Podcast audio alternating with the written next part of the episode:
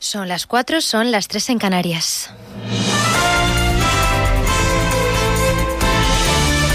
Noticias en Onda Cero. ¿Qué tal? Buenas noches. La pandemia de coronavirus en España tiende a la estabilización, pero en los datos de este viernes ha habido un aumento en las muertes, con 328 personas fallecidas en las últimas 24 horas, aunque los contagios tienden a estabilizarse, con 15.156 nuevos casos desde ayer, mil menos que el día anterior. La incidencia acumulada está por debajo de los 500 en la media nacional, pero Andalucía y Cataluña registran los peores datos del país. Cataluña, precisamente, ha anunciado este viernes que harán test masivos y autopruebas de COVID en farmacias. Lo pondrán la medida en marcha en las próximas semanas. Lo ha anunciado el secretario, de Salud Pública catalán, Josep María Argimón. La ciudadanía quiere buscar un pack de, muestra, eh, perdón, un pack para poder hacerse la muestra. La muestra será una automuestra en su casa mismo, si quiere, eh, con frotis nasal, que saben ustedes que es muy poco invasivo y muy fácil de hacer. Y a partir de aquí, con los eh, sobres de seguridad, etcétera, etcétera, con las etiquetas, lo llevará a la farmacia nuevamente. Por otra parte, la Comunidad de Madrid, que ha conseguido bajar su incidencia acumulada en las últimas semanas, ha anunciado este viernes que cerrarán perimetralmente toda la comunidad durante 10 días, del 4 al 14 de diciembre, para evitar desplazamientos por el puente de la Constitución, porque, según ha anunciado la presidenta autonómica Isabel Díaz Ayuso, no debemos relajarnos de cara a las Navidades. La Comunidad de Madrid ha decidido que entre los próximos días 4 y 13 de diciembre vamos a tener la comunidad cerrada temporalmente, una medida quirúrgica para colaborar con el resto de las administraciones, para evitar desplazamientos masivos y para coger pulso y seguir bajando el número de contagios cara a una fecha tan importante como son las Navidades. Mientras tanto, Pedro Sánchez ha anunciado que el próximo martes se aprobará el plan de vacunación en el Consejo de Ministros y que se espera que la mitad de los españoles, especialmente quienes sean grupo de riesgo, se vacunarán antes de junio de 2021 gracias a las dosis reservadas por la Unión Europea. La Unión Europea ha firmado ya tres contratos con eh, tres grandes farmacéuticas eh, internacionales por eh, un total de mil millones de dosis ampliables, por un total de 400 millones de dosis adicionales. A nuestro país le correspondería un 10% de las dosis contratadas. La ONU y la Unión Europea insisten en que los países ricos deben ser solidarios durante la recuperación sanitaria y económica. Así lo han expuesto el secretario general de la ONU, Antonio Guterres, y la presidenta de la Comisión Europea, Ursula von der Leyen, de cara a la cumbre del G20 que se celebra este fin de semana de manera virtual.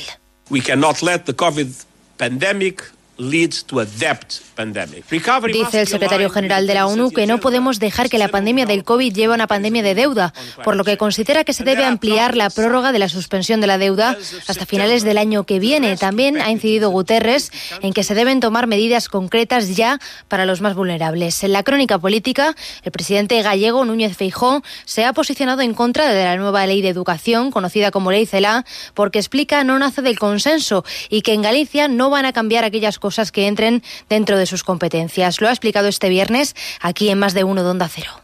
Los soberanistas han conseguido que eh, a través de Podemos y los socialistas tener una ley que está claro que no nace del consenso de las Cortes, eso quedó claro ayer. Desde luego no nace del diálogo con el sector, no proporciona estabilidad a nuestro sistema educativo y lo que es más sorprendente, ¿no? Los que tenemos que, que los que tenemos constitucionalmente las competencias educativas, bueno, no hemos sido ni consultados ni trabajados con nosotros, ¿no? Y un apunte más de lo internacional. En Guatemala, ante las sucesivas protestas en las últimas semanas contra el gobierno de ese país, el vicepresidente ha pedido al presidente, Alejandro Matei, que dimitan ambos de su cargo con el fin de poder oxigenar a la nación centroamericana porque dice las cosas en ese país no están bien. Así terminamos. Volvemos con más noticias a las 5, las 4 en Canarias. Toda la actualidad en nuestra página web ondacero.es. Síguenos por internet en ondacero.es.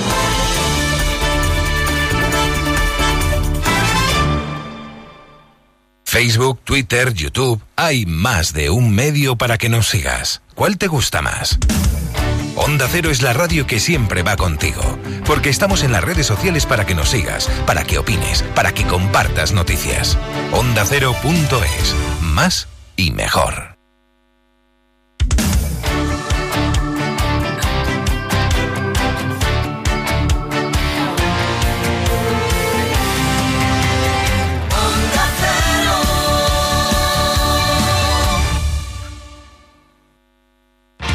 Como El perro y el gato, un programa educativo, solidario y muy divertido. Gracias, Taboada, me parece fantástico. Pues mira, a partir de hoy a todos los ganadores de alguno de los concursos se incluirá esta Pues selecta chapa, tío. Yo me voy a poner Recuerda una ir a la mismo. calle con bolsita. Claro. A recoger las caquitas y no te manches las manitas. No me. Para que no te manches las manitas. Recuerda ir a la calle con Quiero darles las gracias desde aquí a una gente maravillosa que se llaman los cuatro de la empanadilla. Son unos rescatadores voluntarios de felinos y que son seres humanos excelentes. Y lo que tenemos que pensar es que si queremos ayudar, podemos hacerlo. Como hacen ellos, como hace la gente que no mira para otro lado. ¿Tú sabes cuál es el pez que hace que los monos salgan de las cuevas? El salmonete. Espera, voy a consultar con el equipo. ¿Es de los mejores que hemos escuchado? Sin duda, tío. Como El perro y el gato, con Carlos Rodríguez. Sábados a las 3 de la tarde, domingos a las 2 y media y siempre que quieras en la app y en la web de Onda Cero. Me tenéis cada fin de semana más enganchada. Patrocinado por Menforsan, los especialistas en cuidados, higiene y cosmética natural para las mascotas. Te mereces esta radio. Onda Cero, tu radio.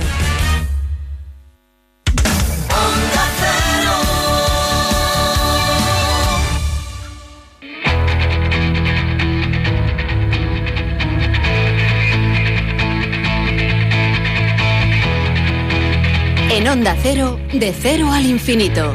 Paco de León. Señoras y señores, muy buenas madrugadas. Bienvenidos a esta cita semanal que tenemos aquí en Onda Cero en las madrugadas de los viernes. Hoy con un mes de noviembre pues ya doblado y bien doblado y esto significa que nos vamos acercando al olor a, turrón y por lo tanto a las navidades. Tiempo al tiempo, ¿eh? que parece que queda mucho, pero esto pasa volando. Eh, esperemos que el programa pase en el tiempo mm, que tiene que pasar, ¿eh? para que lo disfrutemos todos, porque verán ustedes, hoy vamos a empezar hablando con Judith Guasch, que es investigadora del Instituto de Ciencias de Materiales de Barcelona, y vamos a hablar de las células T, que son un tipo de linfocitos que se presentan como una herramienta terapéutica excelente contra el cáncer. Para ello hay que sacar estas eh, células de, la sangre del paciente, reproducirlas en laboratorio, eh, replicarlas muchas veces y de nuevo esas células serán inyectadas una vez que se han reproducido.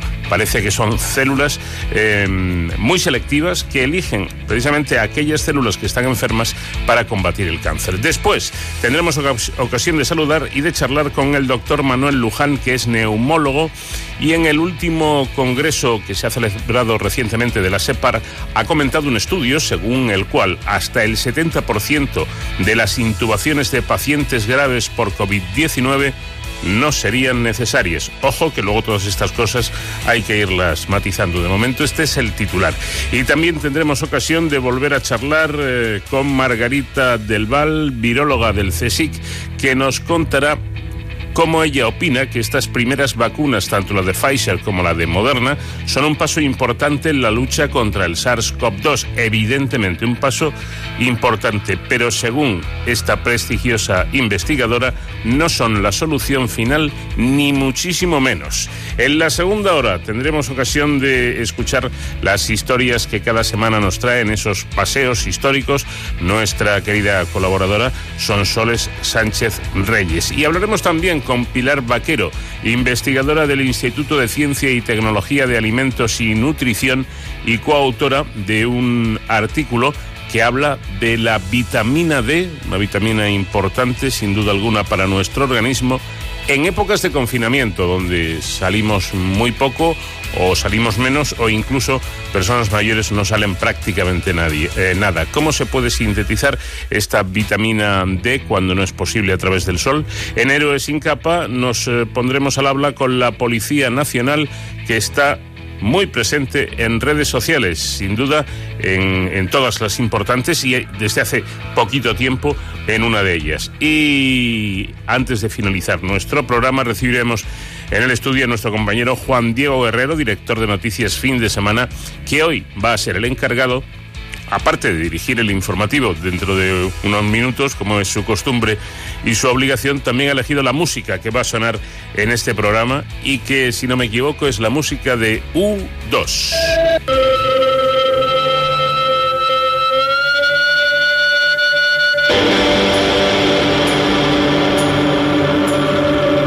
Vamos de cero al infinito en onda cero.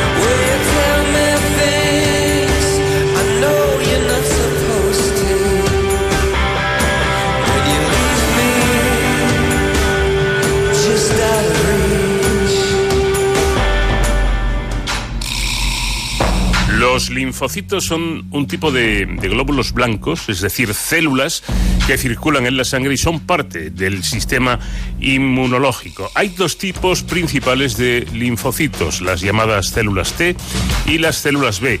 Las eh, segundas producen anticuerpos eh, que se unen y destruyen a los virus o las bacterias invasoras, mientras que las células T son, digamos, combatientes directos de los invasores extraños que destruyen las propias células del cuerpo que han sido infectadas por virus o que se han vuelto cancerosas, por ejemplo, y que también producen citoquinas, unas sustancias biológicas que ayudan a activar otros componentes del sistema inmunológico, uno de los cuales son los macrófagos, que actúan limpiando los restos de los invasores y el tejido muerto después de una respuesta inmune.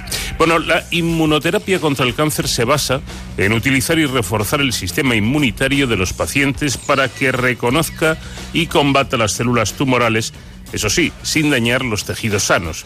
Para conseguir este tratamiento, que parecería en principio el ideal, se puede utilizar la llamada terapia celular adoptiva, que consiste en extraer las células T de los pacientes, modificarlas para que sean más activas, hacer numerosas copias y volverlas a inyectar.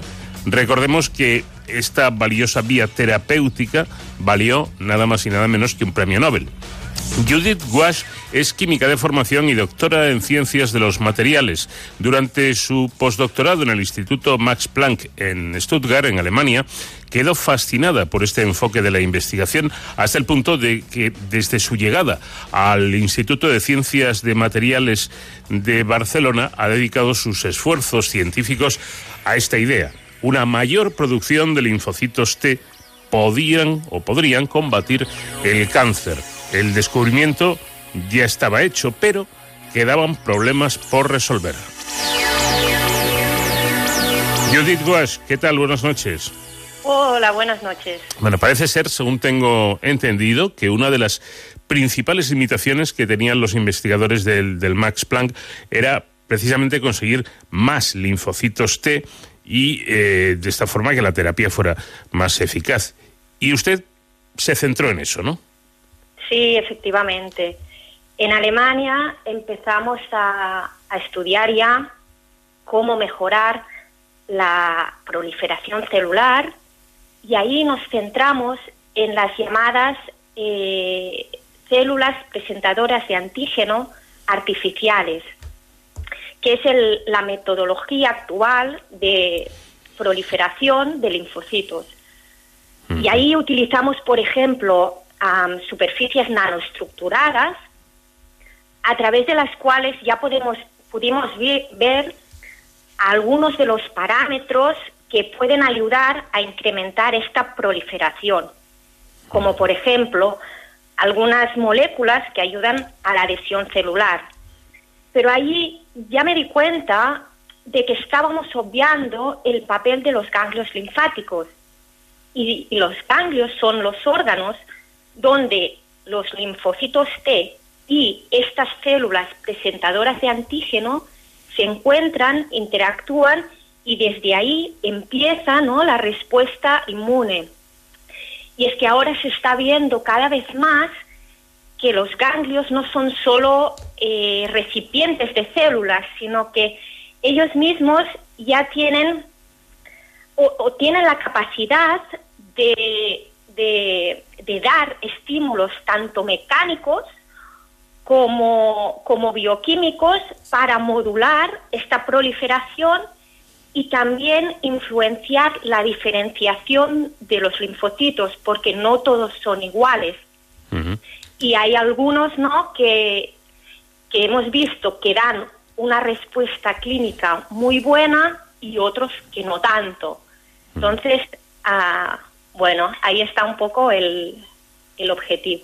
Claro, y llegan a, la conclusión como ya comentábamos, de que lo que se necesita eh, es conseguir más linfocitos T. ¿Y cómo se pueden conseguir? Bueno, mire, lo que estamos viendo ahora es que una de las maneras es justamente imitando a estos ganglios linfáticos.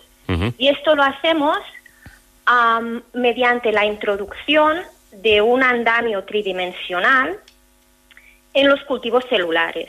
Entonces, el proyecto empezó ¿no? con, unos andamios comerciales que, que, estaban diseñados para otros fines. Y ahí ya vimos que efectivamente los linfocitos nos proliferaban más. Entonces, en este momento lo que decidimos fue desarrollar unos hidrogeles, que son unos materiales poliméricos altamente hidratados, capaces de mimetizar lo que es la matriz extracelular del, ganglio linfático. Y entonces, con estos geles lo que podemos es mimetizar de manera más o menos realista, ¿no? Tanto la parte mecánica como la parte bioquímica. la parte mecánica quizás es súper intuitiva, porque cuando uno tiene, qué sé yo, dolor de garganta o un problema en una muela, ¿no? A veces se nos hincha un, un ganglio linfático en el cuello, o sea que el ganglio cambia de volumen, cambia de, tamaño. Entonces, la propiedad no mecánica es muy importante en este proceso de, proliferación. Claro, y mm, como es lógico, ante este trabajo piensan en solicitar la patente. La patente que yo siempre he comentado en este programa, eh, y llevan unos cuantos años, que es algo muy importante para la investigación porque es la manera de, conseguir eh, dinero que luego, por lo menos en parte, va dedicado a otros proyectos de investigación. Eh, Judith, ¿tienen ya esa, esa patente? ¿La han conseguido o no? Bueno, la tenemos solicitada. Esto mm. la solicitamos en mayo en la Oficina Europea de Patentes y ahora la están tramitando. Piensa que, bueno, estos procesos son, son bastante largos, pero bueno, tenemos la esperanza de que, de que vaya bien. Y efectivamente es, es, muy importante no conseguir la patente por lo que decías para, para la financiación posterior. Claro que sí. Incluso se plantea usted y su equipo imprimir en 3D estos nuevos hidrogeles y acelerar su transferencia de mercado. ¿Lo han conseguido o están cerca?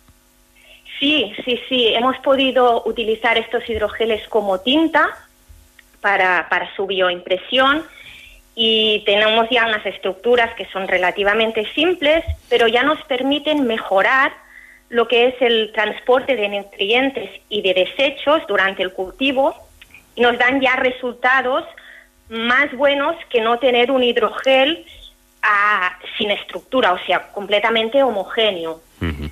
Y esto, de hecho, es parte también de la solicitud de patente.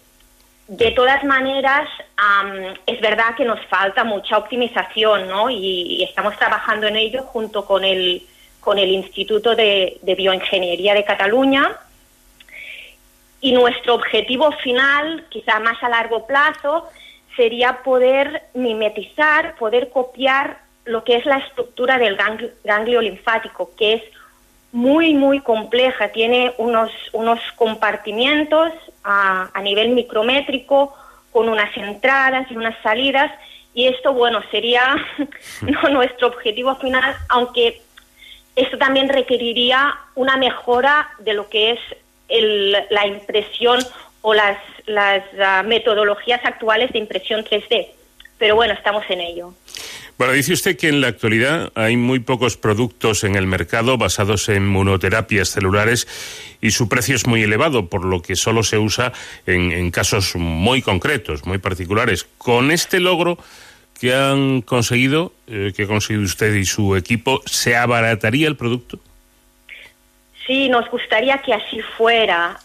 De toda manera es lo que lo que le comentaba, estamos todavía no en proceso de optimización. Ahora mismo, por una parte, no estamos trabajando con el Instituto de Oncología de la Vall d'Hebron de Barcelona, comprobando que estos linfocitos que nosotros producimos en el laboratorio son realmente funcionales, es decir, son capaces de eliminar a las células cancerígenas. Y bueno, nos están dando resultados buenos, pero hay que investigarlo un poco más. Y por, por otro lado, estamos trabajando también en el escalado, en conseguir hidrogeles más grandes que nos permitan trabajar con volúmenes de células mucho más, uh, mucho más grandes, que, es, que son las que requieren los pacientes. Y esto es donde entra ¿no? la parte 3D de impresión 3D que ahora comentábamos. Ahí me pierdo, ahí le confieso, Judith, que me pierdo un poco. A ver, sí, seguro que explicándomelo usted lo voy a entender. Eh, ¿Imprimen en 3D exactamente qué? ¿El hidrogel, el linfocito? ¿Cómo es esto? Sí, imprimimos el hidrogel, Ajá. ¿vale? Y entonces, una vez imprimido el hidrogel, podemos añadir los linfocitos. Una vez una vez que ya está eh, impreso, eh, Exacto. que se puede tocar, vamos, para que lo entendamos, ¿no? Sí, se puede tocar y se puede ver, sí. Yeah. Sí, sí, sí. También es verdad um, que hay otro tipo de técnica en la cual se imprimen las dos cosas, las células junto al hidrogel o al material que sea. Eso se llama bioimpresión. Uh -huh. Y es otra técnica que de hecho hemos estado evaluando y también puede ser que en un futuro lo contemplemos. Pero de momento producimos el hidrogel por un lado y le añadimos los linfocitos a posteriori. Es impresionante porque, claro, este, este, este mundo de la impresión en 3D no sé si tiene límites, pero se puede imprimir el hidrogel, se puede imprimir eh, incluso el linfocito y se puede imprimir una célula y hasta, y hasta un órgano, ¿no? Eh, sí, teóricamente se podría llegar a esto. Estamos lejos, ¿eh? de toda manera. Uh -huh. Bueno, pues démosle tiempo al tiempo, que, que seguro que, que, llegará el día y se conseguirá. Bueno, he visto, eh, Judith, que en su, en su producto está presente la heparina. Yo creo que todo, el mundo sabe lo, que es, ¿no? Cualquiera que haya sufrido una, fra una, fractura y tenga que estar unos días inmovilizado o con un, o con un yeso, una escayola, hay que pincharse en la barriga esto de, de la heparina, que no es otra cosa que es un anticoagulante, ¿no? Sí, sí, sí, me hace gracia. Por fin me preguntan esto. A, a ver, sí, utilizamos la heparina, que es un anticoagulante, pero no lo utilizamos como anticoagulante, sino que lo que aprovechamos es la propiedad que hace que la heparina pueda ser anticoagulante. ¿Me explico? A ver. La, la heparina es anticoagulante sí. gracias a, a, su carga negativa. Es una molécula cargada negativamente que lo que hace es interaccionar con proteínas cargadas positivamente, eh, eh, evitando que estas proteínas coagulen. Uh -huh. Entonces, nosotros lo que aprovechamos es esta carga negativa de la heparina. ¿Para qué? Lo que hacemos es utilizar esta carga para a, captar proteínas que de forma natural están ya en los ganglios linfáticos y entonces lo que podemos mimetizar es la parte bioquímica del, del órgano real. Por ejemplo, podemos rellenar los hidrogeles con las citoquinas que tú comentabas al principio. Sí. Y esto hace que obtengamos resultados más buenos que no solo con el hidrogel sin ninguna, sin ninguna proteína, sin ninguna molécula que pueda dar un estímulo bioquímico. Bueno, pues esa es la explicación de por qué la utilización de la, de la heparina. Y ya para terminar, bueno, si no lo he entendido mal, eh, resumiendo, el descubrimiento de Judith Guas y su equipo es eh, o consiste en extraer de la sangre del paciente los linfocitos T replicarlos en laboratorio, conseguir muchas copias, mucho más volumen, para volver a introducir estos linfocitos en, la, sangre otra vez del, del paciente en mucha mayor cantidad. Y la pregunta es, ¿hay un límite o se pueden conseguir e inyectar las cantidades que sean necesarias? Sí, a ver, eh, las terapias celulares se basan en el proceso que acaba de describir. Mm. Lo que hemos descubierto nosotros o lo que estamos desarrollando nosotros es un hidrogel que ayuda a mejorar una parte de este proceso, en concreto la proliferación. La terapia ya estaba descubierta, nosotros intentamos mejorarla, ¿no? O ayudar a que se pueda utilizar de forma más generalizada en los hospitales. Dicho eso, la pregunta de si hay un límite, a ver, eh, sí, o sea, sí, el límite, lo que buscamos es conseguir el máximo número de linfocitos terapéuticos ah, posibles en el laboratorio para, o sea, el límite máximo de linfocitos terapéuticos que el paciente puede soportar. Una vez estos linfocitos están ya en, el cuerpo del paciente, la gracia es que se puedan continuar reproduciendo. De manera que el número final de linfocitos que van a luchar contra las células cancerígenas será mucho mayor que el número de linfocitos que nosotros incorporaremos al paciente.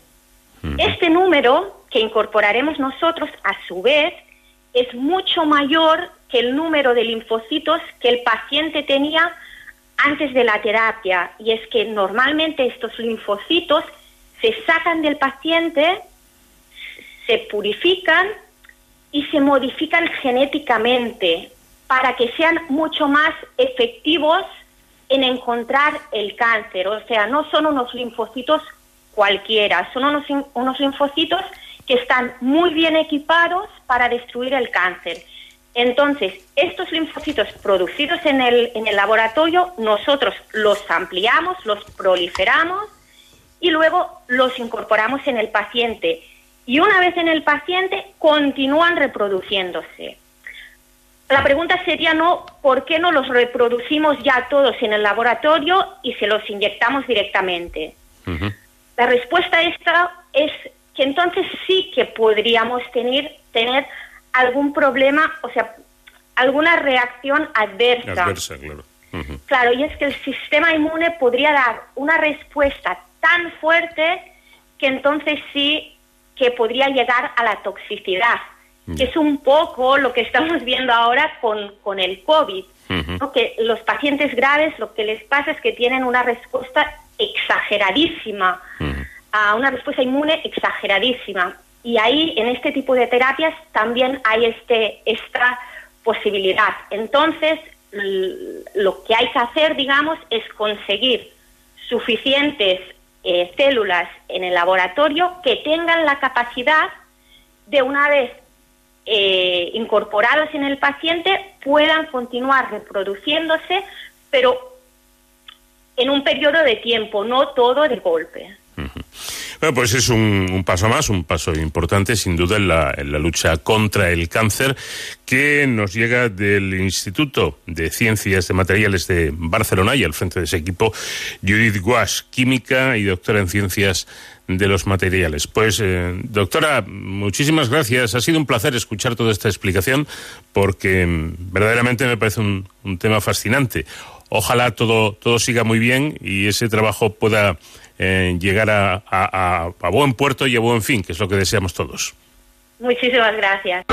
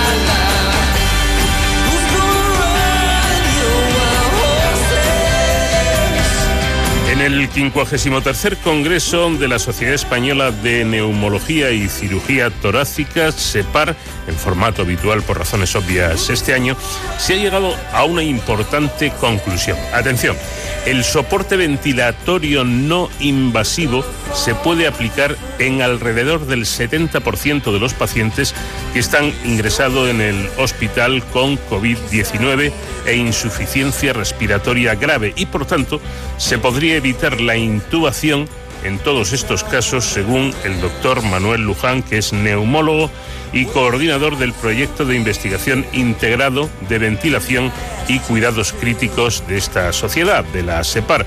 Doctor Luján, ¿qué tal? Muy buenas noches. Buenas noches, buenas noches. Es importante porque además eh, de la importancia médica que tiene, eh, es la imagen, creo yo, que más impacta de la pandemia. Me refiero a esos pacientes que están en, los boxes de las UCIs intubados, algo, doctor, que yo creo que asusta un poco. ¿Este procedimiento de la intubación orotraqueal que dicen ustedes es peligroso?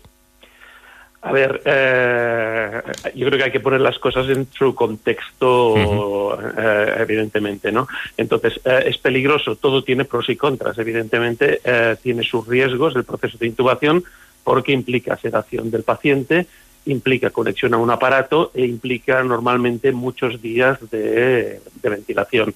Entonces, eh, evidentemente en muchos casos es necesario, pero eh, digamos que lo importante sería intentar evitar llegar a ese punto.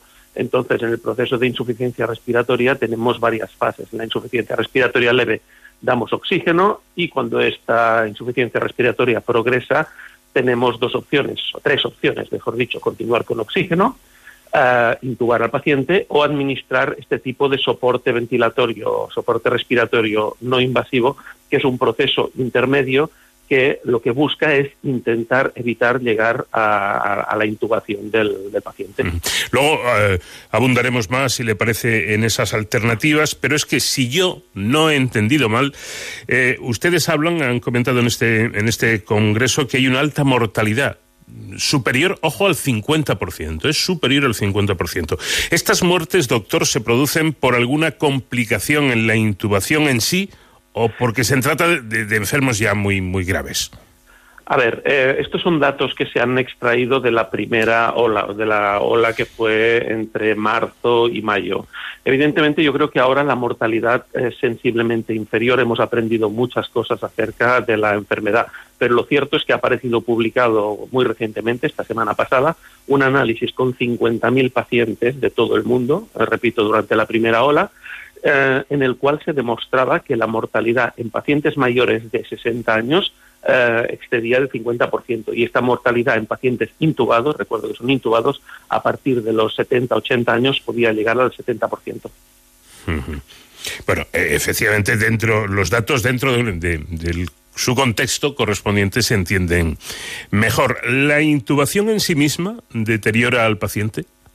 No, la intubación no, deteriora al paciente. La intubación, evidentemente, lo que busca es salvar la vida del paciente porque este paciente es incapaz de respirar por sí solo y eh, el soporte ventilatorio no invasivo en este caso ha fracasado. Entonces, no hay otra opción que la intubación del, del, paciente. Lo que sucede es que la intubación, digamos que tiene su parte de intentar salvar la vida, pero tiene unas complicaciones asociadas que no son despreciables. Eh, entonces, este acostumbra a ser el, proceso, ¿no? Entonces, ¿por qué se produjo la, esta mortalidad tan, eh, tan desproporcionada? Pues probablemente es multifactorial. Eh, desde que los tratamientos no son los mismos ahora en la segunda ola que en la primera y que evidentemente también se trata de pacientes pues muy frágiles y en situación de extrema gravedad.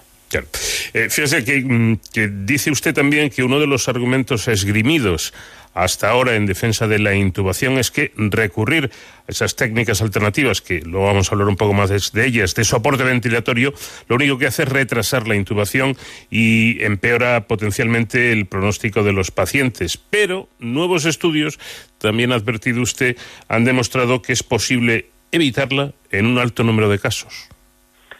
Sí, eh, realmente el gran, o digamos, la gran pregunta uh, en, el, en el COVID es si el modelo que tenemos previamente de insuficiencia respiratoria hipoxémica, o sea, con, con bajo, con bajo oxígeno eh, en sangre, es extrapolable al COVID. En el paciente con insuficiencia respiratoria hipoxémica, eh, el hecho de administrar, depende de qué tratamientos eh, de soporte ventilatorio no invasivo, podía retrasar la intubación y empeorar el pronóstico.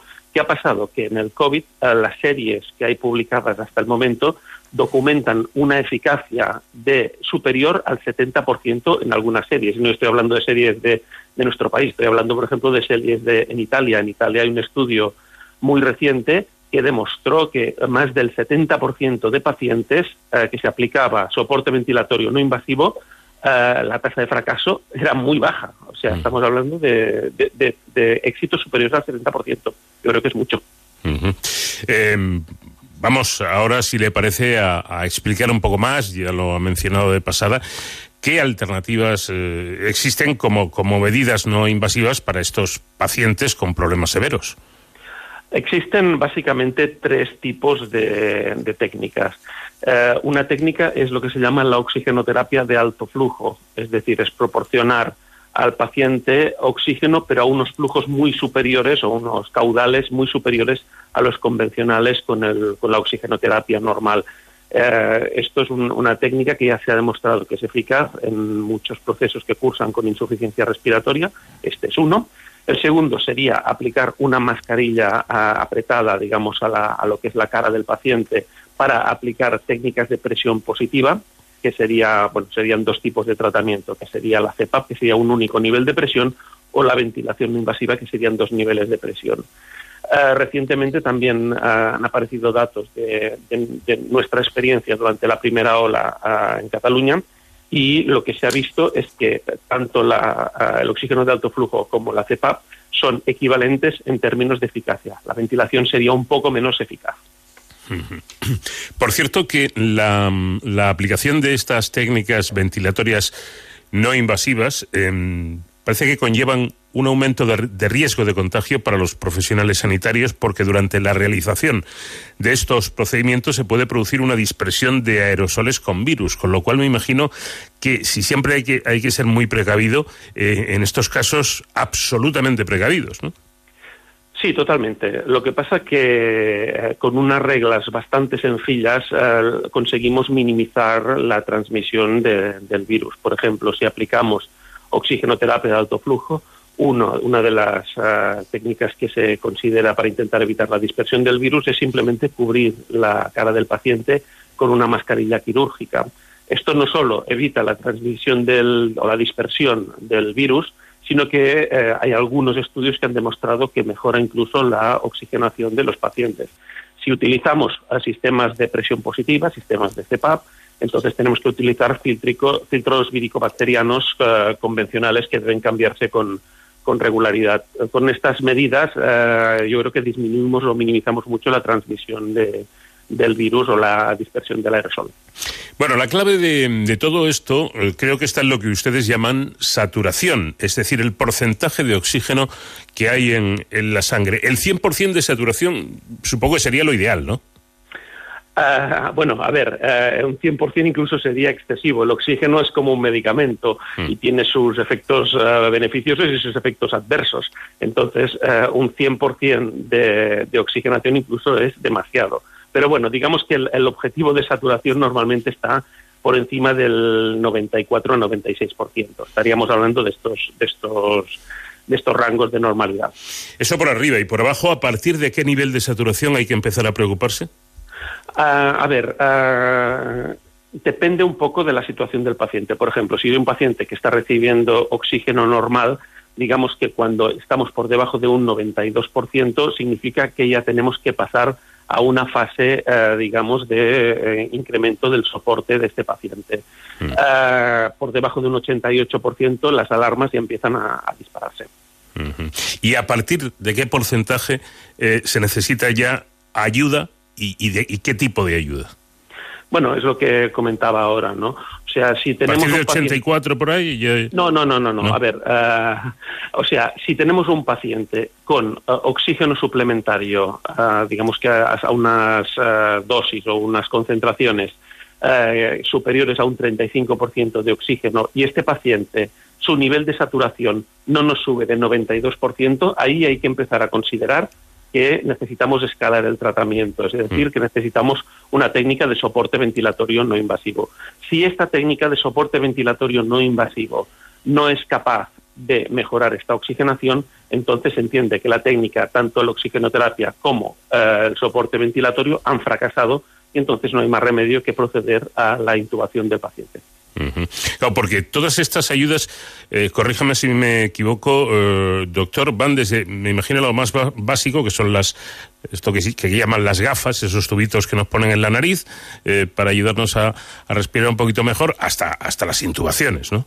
Correcto, correcto. Es como una grabación de tratamiento. Empezamos por oxígeno a bajas concentraciones, que se puede administrar con unas simples gafas nasales, hasta uh, una máscara de, de, de, oxigenoterapia, que llaman las máscaras de efecto Venturi, hasta uh, el oxígeno de alto flujo, el soporte ventilatorio no invasivo, hasta la intubación. O sea, es un tratamiento que, uh, digamos, es escalonado en función de la, de la situación del paciente. Bueno, mmm, para terminar, estamos en un programa de difusión nacional y en un medio de comunicación muy potente como es este. Y lo último, por supuesto, que pretendemos es, es generar alarma o miedos injustificados. Doctor, eh, yo creo que lo ha explicado usted perfectamente, pero por si acaso dejemos claro que a veces no hay más remedio que, que optar por la conexión de un paciente a un respirador mediante intubación y que esto no significa que todo termine malamente, ¿no? Sino que, en muchos casos eh, no solo no es no es malo, sino que es bueno, que salva la vida al paciente. Evidentemente, ¿eh? o sea, lo que no hay que pretender es demonizar a la intubación o los procesos de intubación orotraqueal. Hay eh, cada día en nuestro país, en las UCIs de nuestro país, hay cientos de pacientes que reciben este tratamiento y eh, digamos que sobreviven un buen porcentaje de estos pacientes. O sea, no, lo que como dice usted muy bien, lo que hay que evitar es que la, la gente de a pie pues eh, asocie eh, intubación con muerte o con mal pronóstico. Mm. No, lo que pasa es que en esta enfermedad los datos nos dicen que, que bueno, los datos son los que son yeah. y que eh, cuando un paciente con COVID termina intubado, al menos en la primera ola, la mortalidad documentada y publicada, o sea, no son datos míos, sino que son datos del mundo, eh, la mortalidad es alta. Esperemos que en esta segunda ola, eh, con la, la, mejora de los tratamientos, esta mortalidad, pues bueno, sea sensiblemente inferior. De hecho, es nuestra experiencia durante esta segunda ola. Uh -huh. uh, todos hemos aprendido, yo creo, y, y, la mortalidad está siendo bastante inferior a la primera, afortunadamente.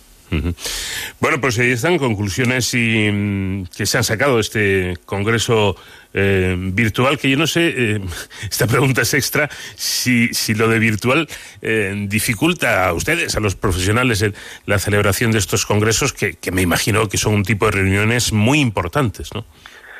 Sí, realmente nos hemos tenido que adaptar todos a, a, esta nueva realidad, no solo ya en los congresos, sino en la docencia en las universidades y en muchos otros aspectos, ¿no? Mm. Entonces, a ver, eh, como, como técnica, digamos, o como tecnología uh, de emergencia, pues bueno, es correcto. Lo que evidentemente se pierde mucho de lo que nos ofrece un congreso presencial.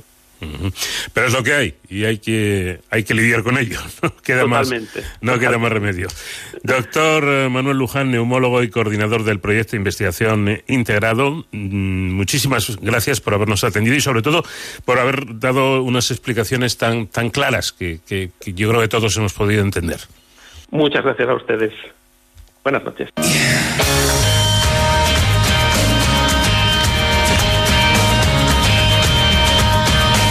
De cero al infinito.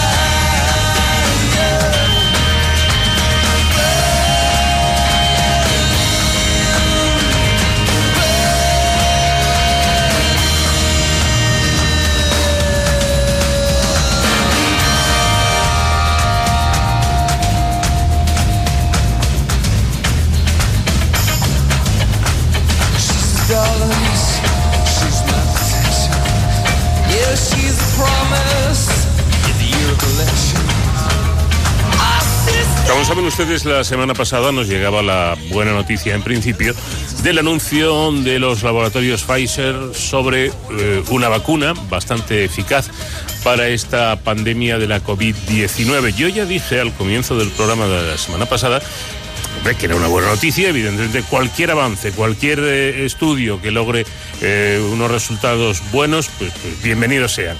Pero que tampoco nos pusiéramos a, comprar cohetes para tirarlos porque me daba a mí la sensación de que eso no era exactamente así. Luego apareció Moderna, otra de las farmacéuticas líderes en la carrera de la de la vacuna y dijo que, que tenía preparada otra vacuna, incluso esta más eficaz. Se llegó a, hablar del 94,5% de efectividad, lo cual sería eh, realmente un, notición y algo muy bueno. Y, esta misma semana, eh, una de las eh, virólogas más reconocidas de nuestro país, del, del CSIC, como es Margarita eh, del Val, pues fue requerida por un programa de, de televisión en, en, Telecinco y a la pregunta de nuestros compañeros, la respuesta yo creo que llamó un poco la atención de, de esta investigadora porque dijo textualmente, no estoy nada entusiasmada con la vacuna anunciada tanto por Moderna como por Pfizer. No nos garantizan nada, solo van a proteger de la tos o de los síntomas leves. Margarita del Val, ¿qué tal? Muy buenas noches. Hola, buenas noches, ¿qué tal? Esto, oído así, suena a, a jarro de agua fría, ¿no? Porque quizá nos equivocamos en entusiasmarnos demasiado. Nos entusiasmamos eh, muy al principio con que habíamos acabado la carrera, que habíamos acabado la Vuelta Ciclista a España, cuando lo que ha sido ha sido ganar una etapa. Mm. Y esta etapa es muy importante haberla ganado, pero no tenemos que, que pensar que ya, ya, hemos llegado a la meta final.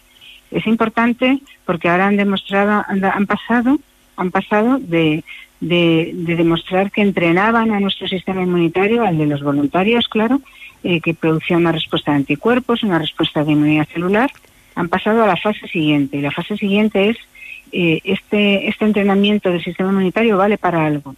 Bienvenida sea. Vale para algo en que protege de síntomas leves. Bienvenido sea. Porque esto hasta ahora no se había demostrado con ninguna vacuna frente al coronavirus y en concreto con ninguna vacuna basada en RNA mensajero. Esto es muy novedoso y esto es un paso adelante. Y de ese paso adelante nos tenemos que eh, felicitar y estar contentos. Pero no tenemos que pensar que esto es el final de la carrera y que esto supone ya que hay una vacuna. Este es el primer eh, primer ensayo y además es un, es un es la primera fase, como digo, y además es una fotografía preliminar. ¿eh? Ni siquiera han acabado la primera fase. Y en esta fotografía preliminar solo tienen acceso a los datos iniciales eh, que son de los primeros pacientes que han sufrido la infección natural.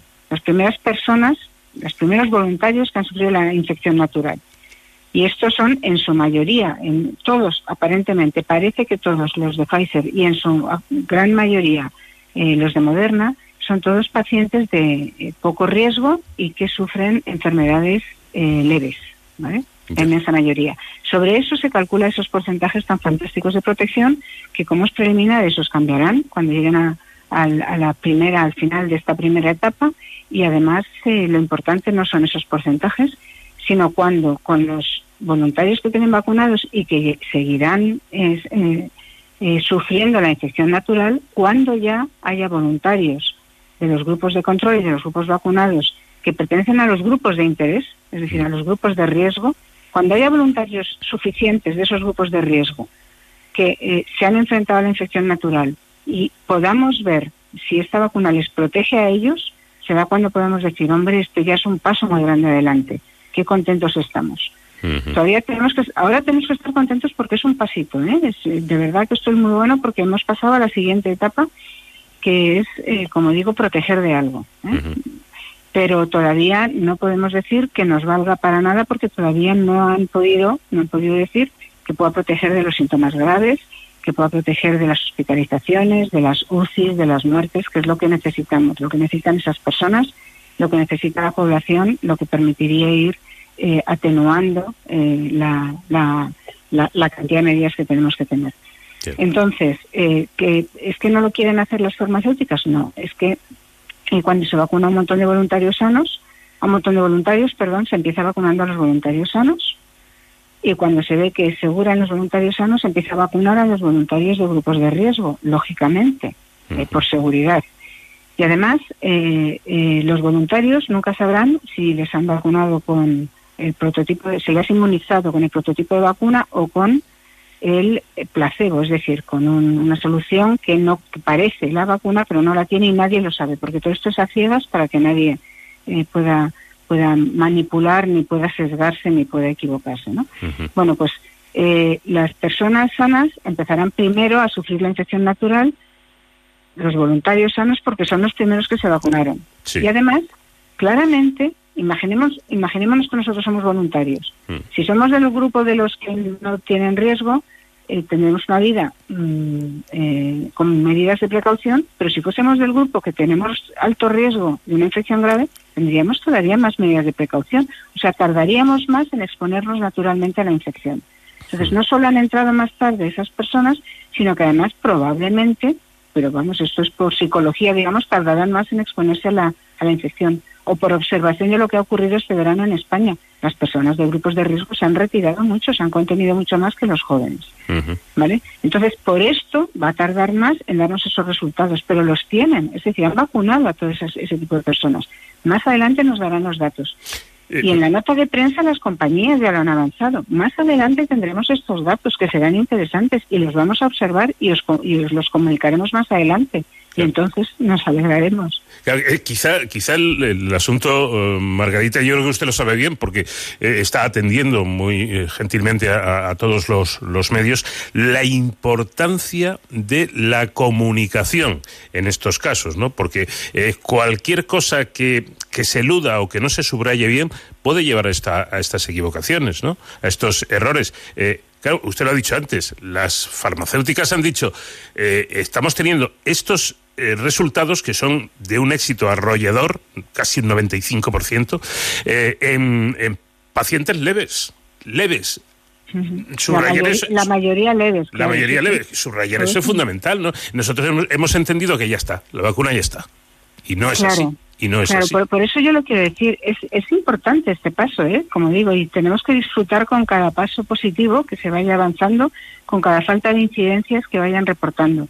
Y por eso eh, lo que no podemos hacer es esperar que ya hemos ganado pues toda la carrera, ¿no? Ojalá, ojalá. Y los datos están ahí, es decir, el equipo está entrenado para, para, para correr toda la carrera, están ahí, eh, pero irán, irán viniendo despacito. Eh, la otra cosa que han dicho en la nota de prensa, hombre, todos queremos oír lo que queremos oír. Entonces es muy fácil leerlo y decir, ya está, ¿no? Es muy fácil eh, ilusionarse porque estamos todos deseándolo. Eh, científicos, periodistas, eh, eh, personas de a pie, vamos, todos lo estamos deseando. Pero mm, yo prefiero ir con un poco más de realismo y de cautela y paso a paso y además, mm, como digo, eh, viendo que cada paso va surgiendo sin incidencias. Eso es bueno.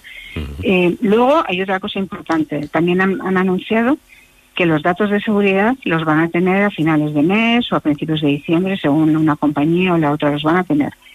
Y entonces esos datos de seguridad, ya primero los de los pacientes eh, eh, que no son de grupo de riesgo y luego los siguientes, también son muy importantes, sobre todo por, un, por una cosa. Primero no se van a basar en noventa y tantos pacientes, sino que se van a basar en todos. Porque aquí ya no hace falta que se hayan sometido a la infección natural, sino que todos los que están vacunados, que son 30.000 en un caso y más de 30.000 en el otro, todos ellos han, ido observando y se han tenido reacciones adversas. Han dicho que datos preliminares que no comunican dicen que no hay incidencias, pero que ya nos los comunicarán cuando estén acabados. Y lo importante es que cuando estén acabados estos datos de seguridad habrán seguido exactamente eh, los mismos tiempos y los mismos criterios de seguridad que cualquier otra vacuna de antes de la pandemia. Y esto es importante porque ahí no se ha acelerado nada. Claro, eh, eh, ahí, ahí quería yo llegar porque eh, usted lo acaba, mm, vamos, lo ha dicho hace un, un momento, lo de que, le- a- a- aparte de que todavía no sea la vacuna mm, que necesitamos, es, es ya un, un dato bueno. Pero me comentaba ayer usted, a- a- hablando eh, conmigo, preparando la, la- la entrevista, que dejáramos claro, ojo, un dato muy positivo, y es que tengan muchos efectos adversos o no, van a estar estudiadas estas vacunas con todo el rigor de las vacunas de siempre, de las clásicas, que no se va a tomar ningún atajo, y esto es importante. Sí, sí, es importante y además es que así se tomaban, así se, se evalúa la seguridad. Llevamos con estos criterios de análisis clínicos de las vacunas desde hace pues décadas, desde mediados del siglo XX cada vez son mejor- más estrictos los criterios, pero se evalúan así. Y, se ha- y además de evaluarlo antes de ponerlo en el mercado, hay una fase 4 de la que todavía no hemos oído hablar, que la fase 4 es la de seguimiento de todas las personas vacunadas cuando ya esa vacuna se vende, ¿no?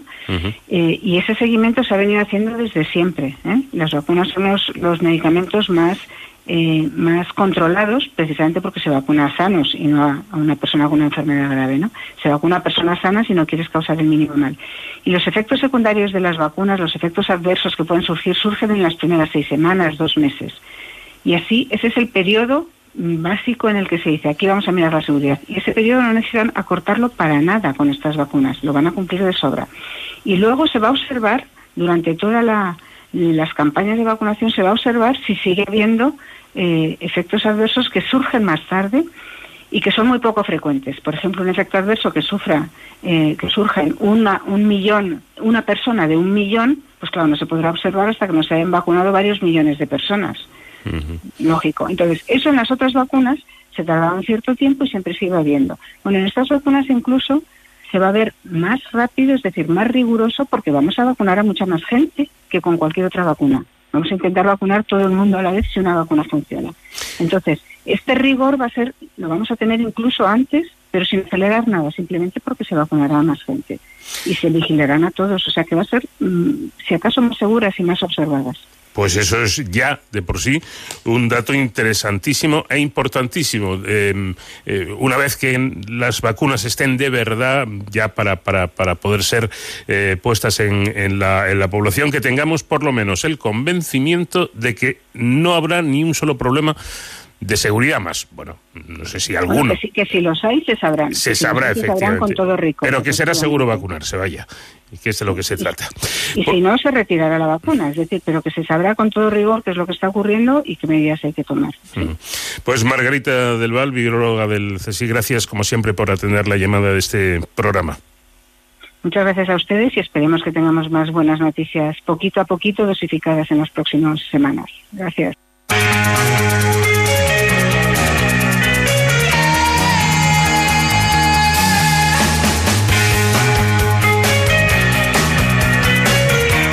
Terminamos aquí nuestra primera hora de programa. Vamos en busca de las noticias, información en Onda Cero. E inmediatamente después seguiremos porque tenemos todavía mucho que contarles.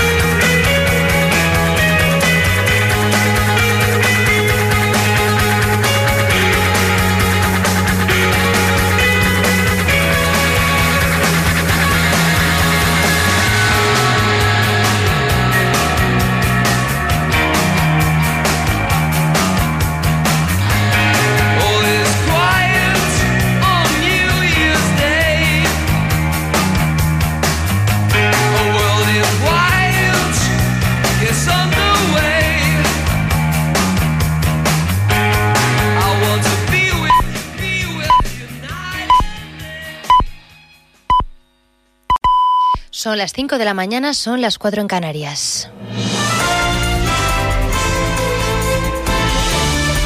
Noticias en Onda Cero. ¿Qué tal? Buenas noches. En Estados Unidos esta madrugada se ha registrado un tiroteo en un centro comercial en el estado de Wisconsin, en una ciudad cercana a Milwaukee. El atacante ha disparado dejando ocho personas heridas, ninguna de ellas en estado grave, según ha informado a los medios locales el jefe de la policía de la ciudad.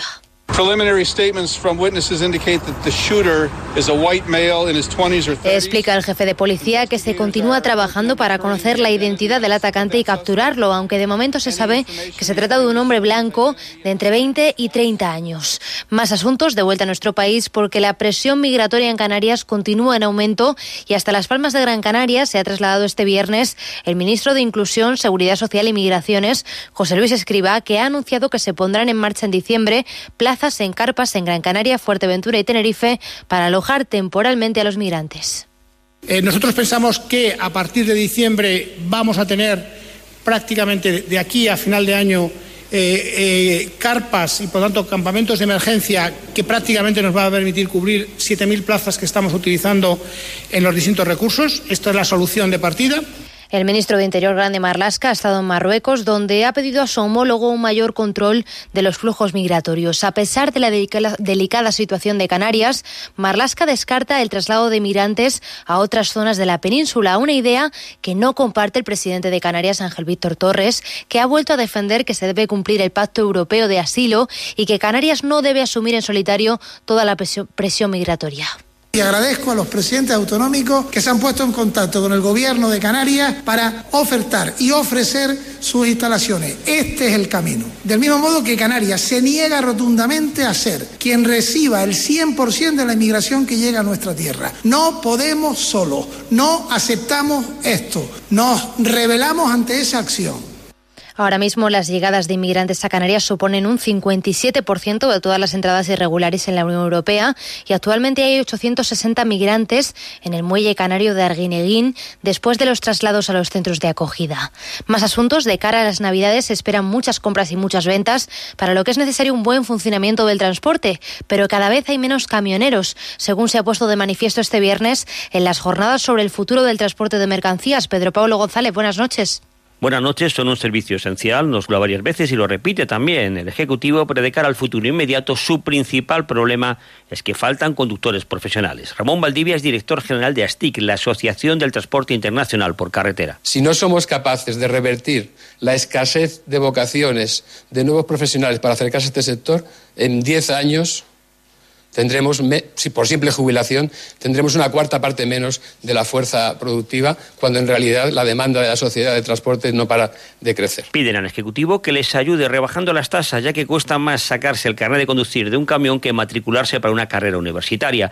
Y sobre todo, que ponga fin a la intrusión, que ya sucede en otros países con falsos autónomos o conductores ilegales de plataformas digitales. Suso Torres es responsable del informe sobre el futuro del transporte de mercancías. No podemos tener drivers como se tienen riders. Hay que velar porque los conductores se muevan en un marco legal y laboral eh, seguro. Hay que velar porque estén bien formados. No se puede dejar en manos de falsos autónomos el manejo de camiones pesados y de mercancías tan sensibles. Junto a ello, piden más diálogo con el Ejecutivo o zonas seguras de nuevo para el descanso de estos profesionales. Por lo tanto, ¿son los transportistas olvidados tras el final del estado de alarma? Así terminamos, volvemos con más noticias a las 6, las 5 en Canarias y toda la actualidad, como siempre, en nuestra página web ondacero.es. Síguenos por internet en ondacero.es.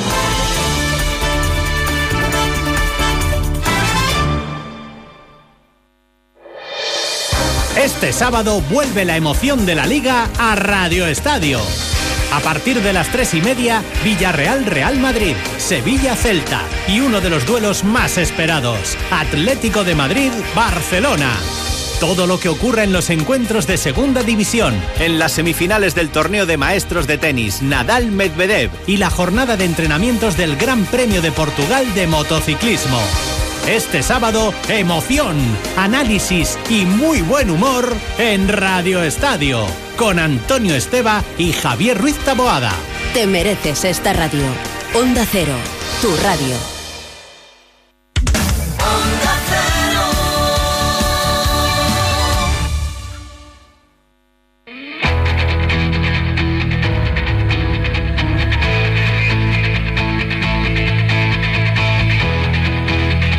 Onda Cero, de cero al infinito. Paco de León.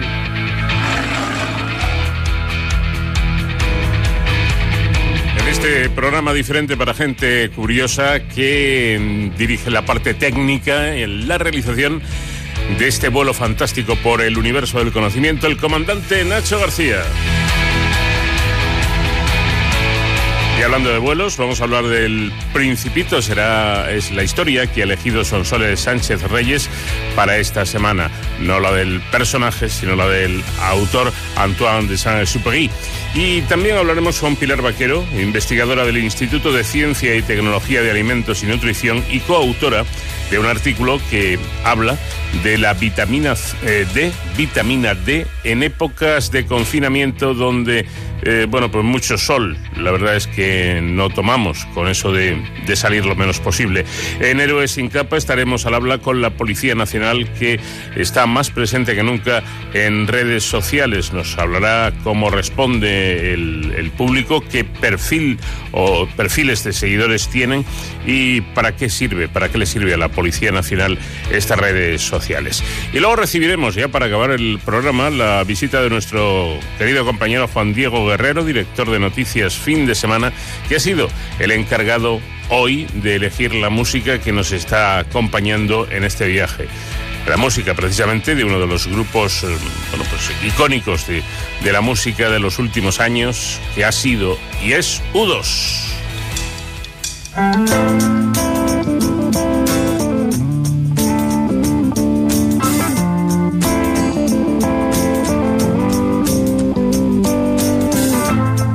Is it getting better?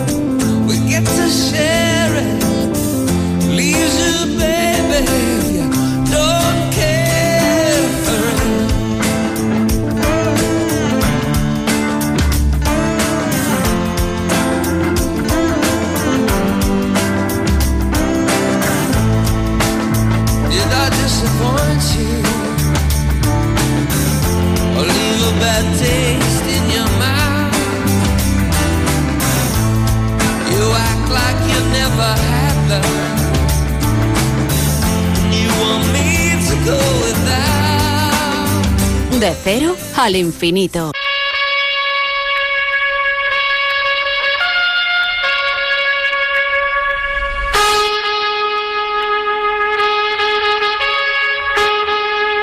Esta noche Sonsoles Sánchez Reyes nos sitúa en un escenario de guerra en el que se mezclan la aviación, la literatura y la imaginación prodigiosa de un gran autor. Buenas noches, Sonsoles. Buenas noches, Paco. Y es que hoy además nos vas a hablar de boas que se tragan elefantes o simplemente de sombreros. En la Segunda Guerra Mundial, el 31 de julio de 1944, un avión P-38 Lightning, pilotado por Antoine de Saint-Exupéry, autor del famoso cuento infantil El Principito, desapareció en el sur de Francia. Durante décadas no se supo cómo o dónde cayó la aeronave.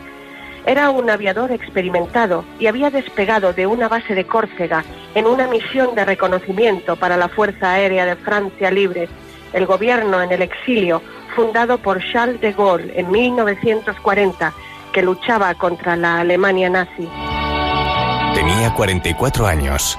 Nacido en 1900, se han cumplido hace poco 120 años de su nacimiento, Saint-Exupéry tuvo desde muy joven la vocación del aire. Sus primeras experiencias como piloto fueron en el ámbito comercial y de transportes. Surcaba Francia hasta más allá del Sáhara, repartiendo correo.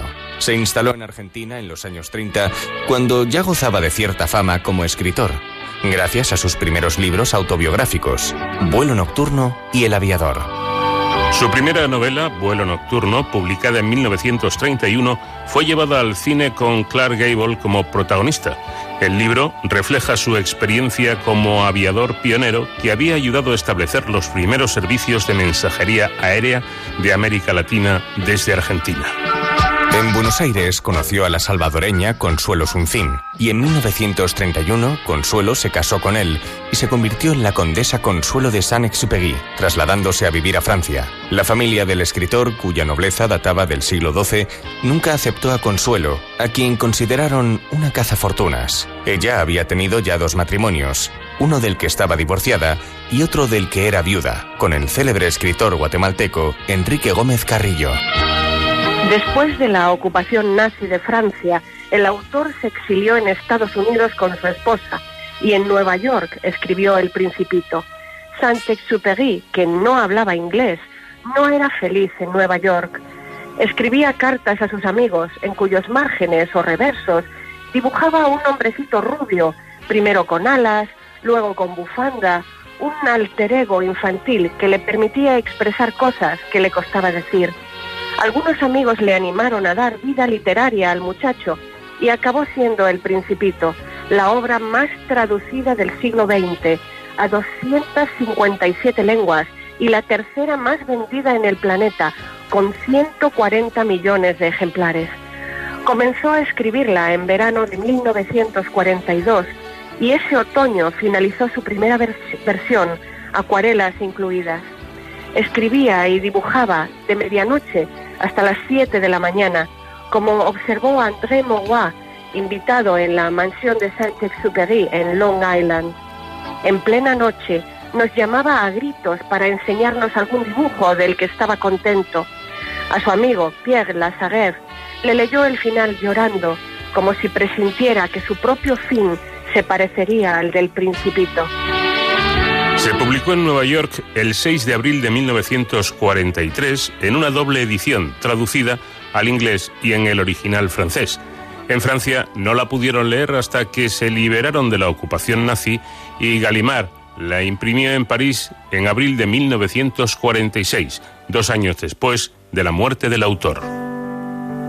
El origen del libro se sitúa en el accidente que sufrió en el desierto de Libia en diciembre de 1935 y su travesía por las dunas con alucinaciones provocadas por la sed que le hicieron entablar un diálogo entre sus dos yo, el que cree que no hay esperanza y el que la tiene, el que razona y el que imagina. Según describió en sus memorias, solo tenía para alimentarse, junto a su compañero André Prévost, uvas, dos naranjas y un poco de vino. Al final le rescató un beduino a camello. El Principito, una historia simple llena de simbolismo y emoción. Empieza con un aviador accidentado en el desierto que se encuentra al misterioso Principito, un niño pequeño, viajero, que cruza las estrellas y describe la vida en su pequeño planeta, el asteroide B612, y sus aventuras a través de la galaxia. Es un mensaje universal, con muchas capas que permiten reaccionar al libro de manera distinta en diferentes etapas de la vida. Intranquilo. Mi primer fallo es vivir en Nueva York cuando los míos están en la guerra y mueren. Saint-Exupéry consiguió que los aliados le movilizaran de nuevo. Con 43 años era el más viejo de la tropa para misiones aéreas en África y Europa desde febrero de 1943 y así volvió a Francia. Hay consenso en que su esposa Consuelo inspiró el personaje de la Rosa en El Principito y que la obra es una alusión a la propia vida del escritor y a su atormentada relación matrimonial. En el año 2000, cuando comenzaban los preparativos para celebrar el primer centenario del nacimiento del escritor, en Francia se publicó el manuscrito Memorias de la Rosa, redactado en 1946 y conservado en secreto desde entonces, en el que Consuelo hace un recuento de sus 13 años de matrimonio con el escritor francés, acusándole de hacerla sufrir continuamente con múltiples ausencias y amantes. La rosa que tose en el principito es Consuelo, que sufre de asma, es frágil y debe estar protegida bajo una campana de cristal.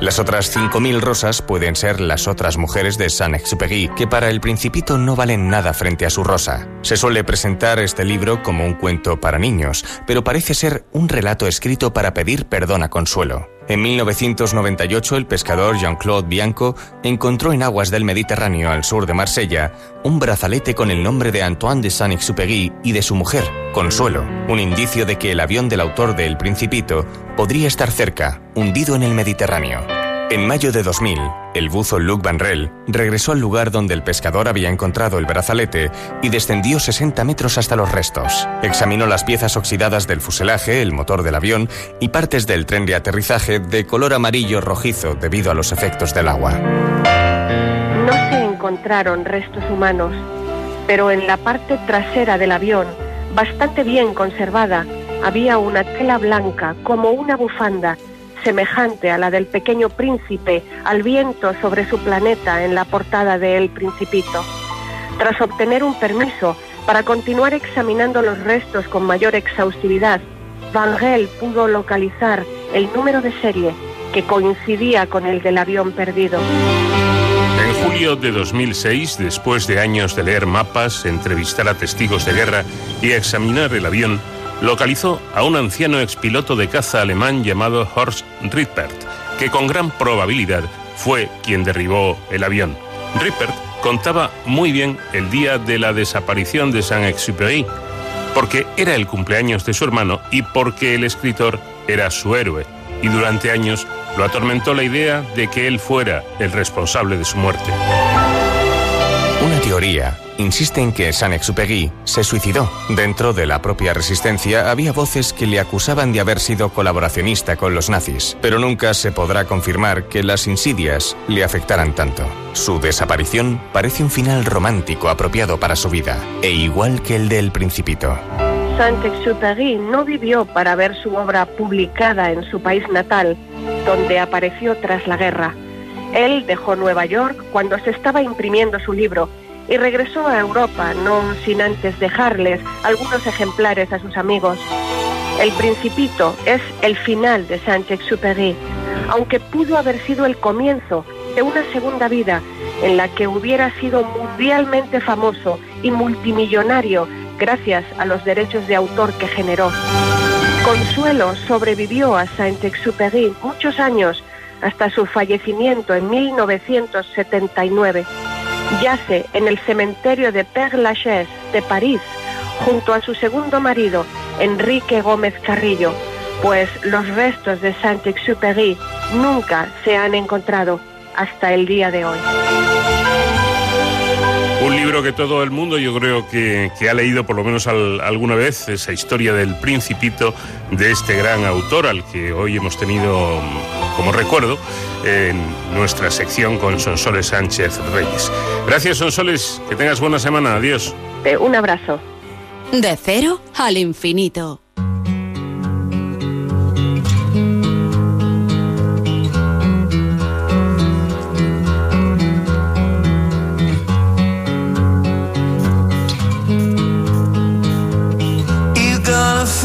Not spoiled.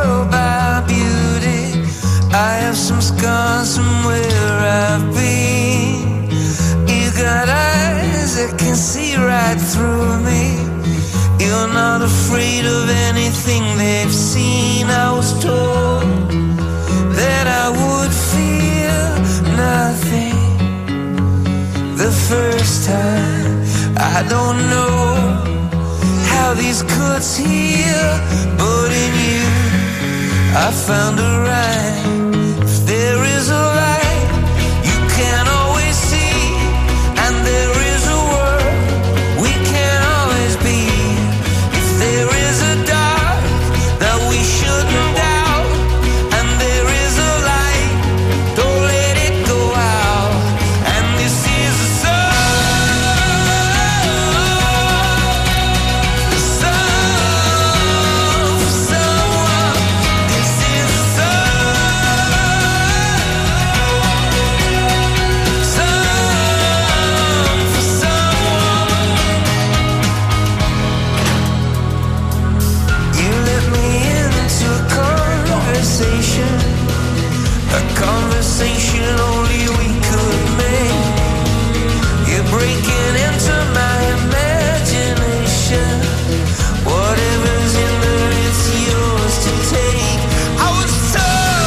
Tiempos de coronavirus en los que seguimos viviendo, es recomendable salir lo menos posible para evitar contagios. Esto es lo que dicen además todos los, científicos. Salir, hombre, pues si hay que salir, se sale, pero eh, lo menos posible. Sobre todo cuando hablamos de personas de alto riesgo, como son las personas mayores, la llamada tercera edad.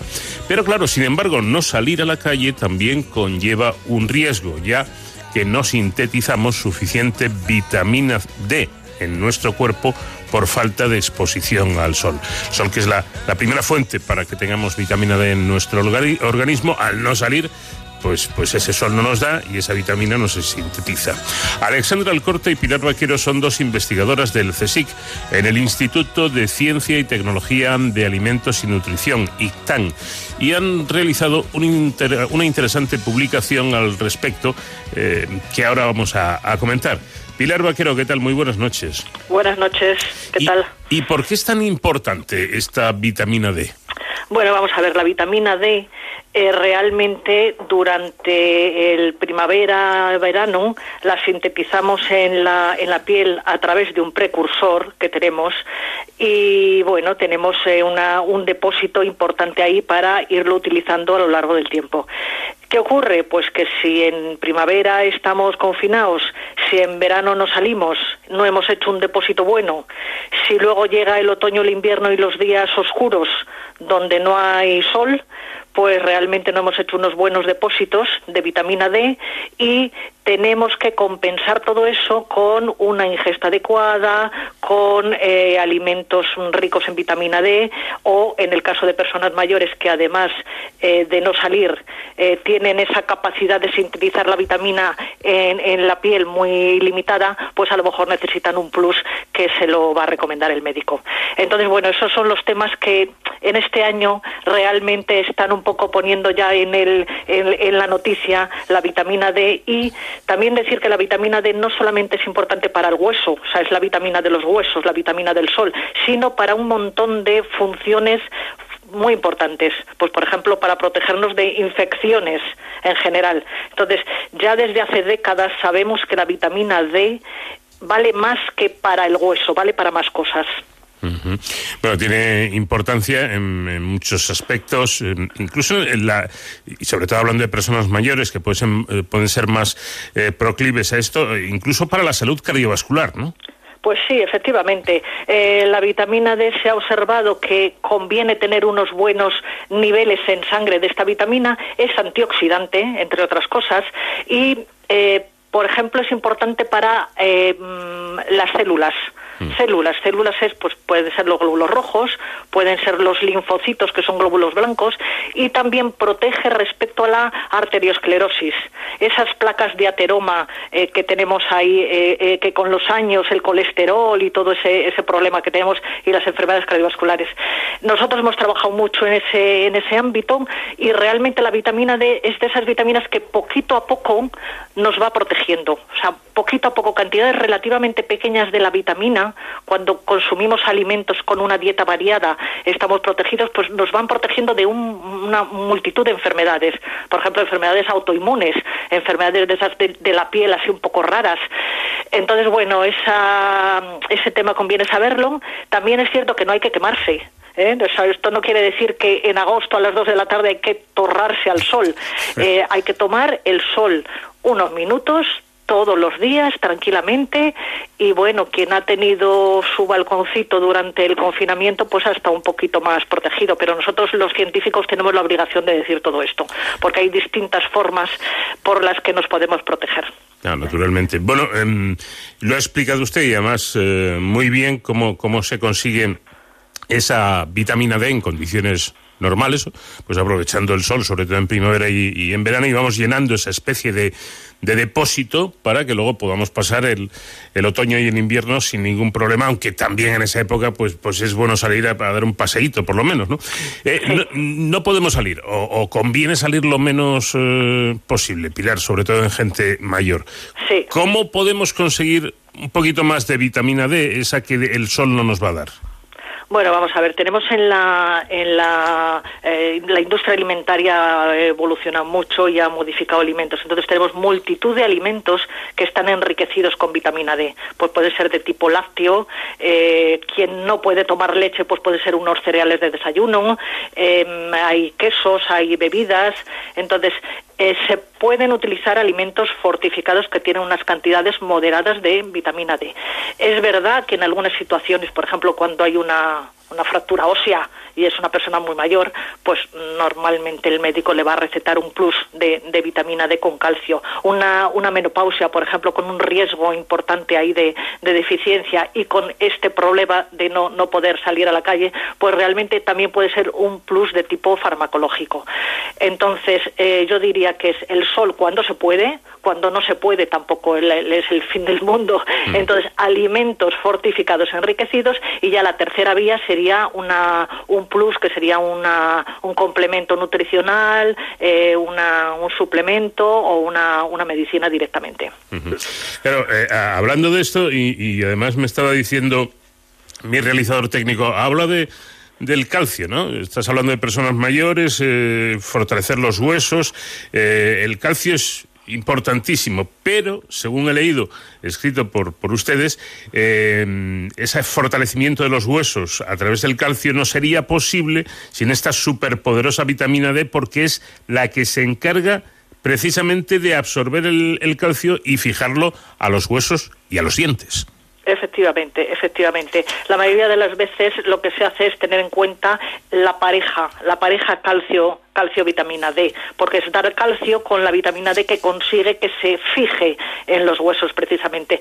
Y otro tema que han mencionado también interesante es la actividad física en todas las etapas de la vida, aunque uno esté muy fastidiado, el moverse un poco es bueno, ¿eh? el moverse por la casa, el hacer unas flexiones.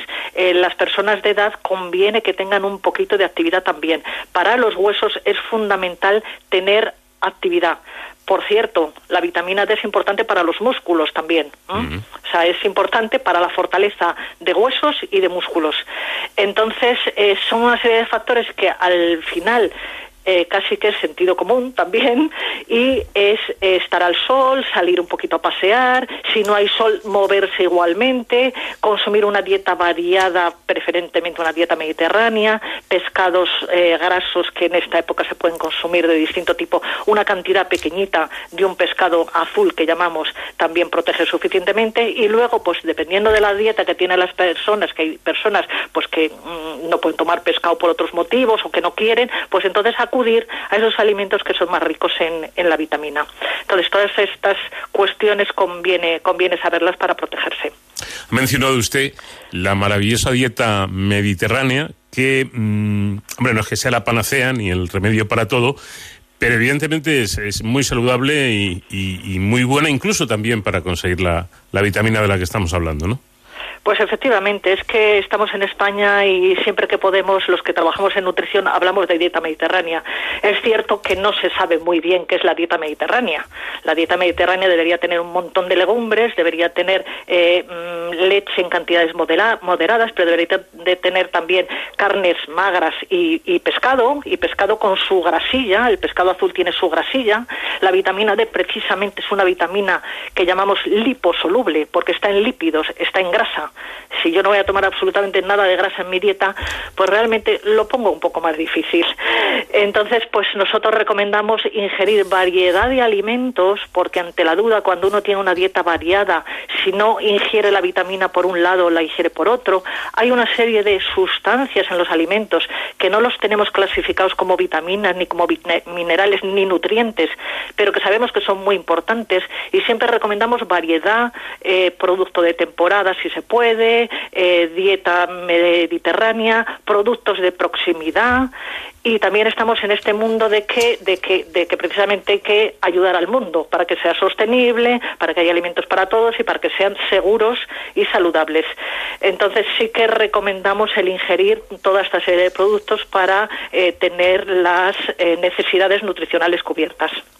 Por cierto, que ahora, como usted sabe perfectamente, está eh, ciertamente de moda esto de, de, de las dietas eh, vegetarianas o, veganas. Da la sensación, al menos, no sé si ocurrirá así, de que parece que cada vez más personas se pasan a, a esto del, de, de, los alimentos o de la dieta vegetariana, incluso vegana. Eh, ¿Cómo lo tienen en estos casos para, para la vitamina D? Hombre, lo tienen un poco más difícil. Realmente esto es un movimiento eh, pues que va aumentando. Nosotros como investigadores lo hemos visto así y entonces nos ponemos a trabajar en ello porque es una realidad que la tenemos ahí, está aumentando de una forma espectacular.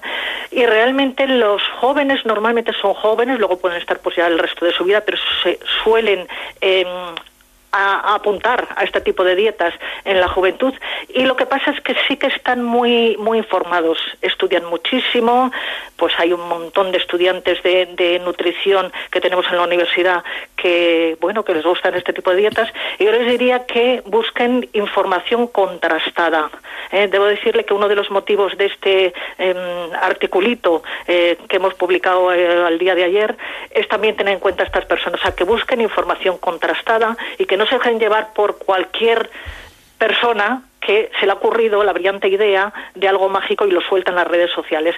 Nosotros estamos trabajando en este asunto y lo que queremos es dar información que detrás tiene eh, pues eh, mm, rigor científico. Y cuando no sabemos algo lo decimos que no sabemos. Y ante la duda decimos que es mejor consumir de todo y que, mm, bueno, está bien la dieta vegetariana si quieres mm, proteger el, el planeta, pero protégete tú. O sea, esto tiene un límite. No vayas a ponerte enfermo yo lo digo incluso en conferencias, no seas tonto, no te pongas enfermo porque quieras salvar el planeta porque no lo salvas. O sea, si vamos a tener una generación de enfermos porque han tomado unas decisiones en su dieta, no nos conviene, tampoco esto tampoco es sostenible. Entonces, bueno, estamos trabajando en este asunto y, realmente pues lo intentamos abordar de la de la forma más más eh, objetiva y más rigurosa que, que se puede.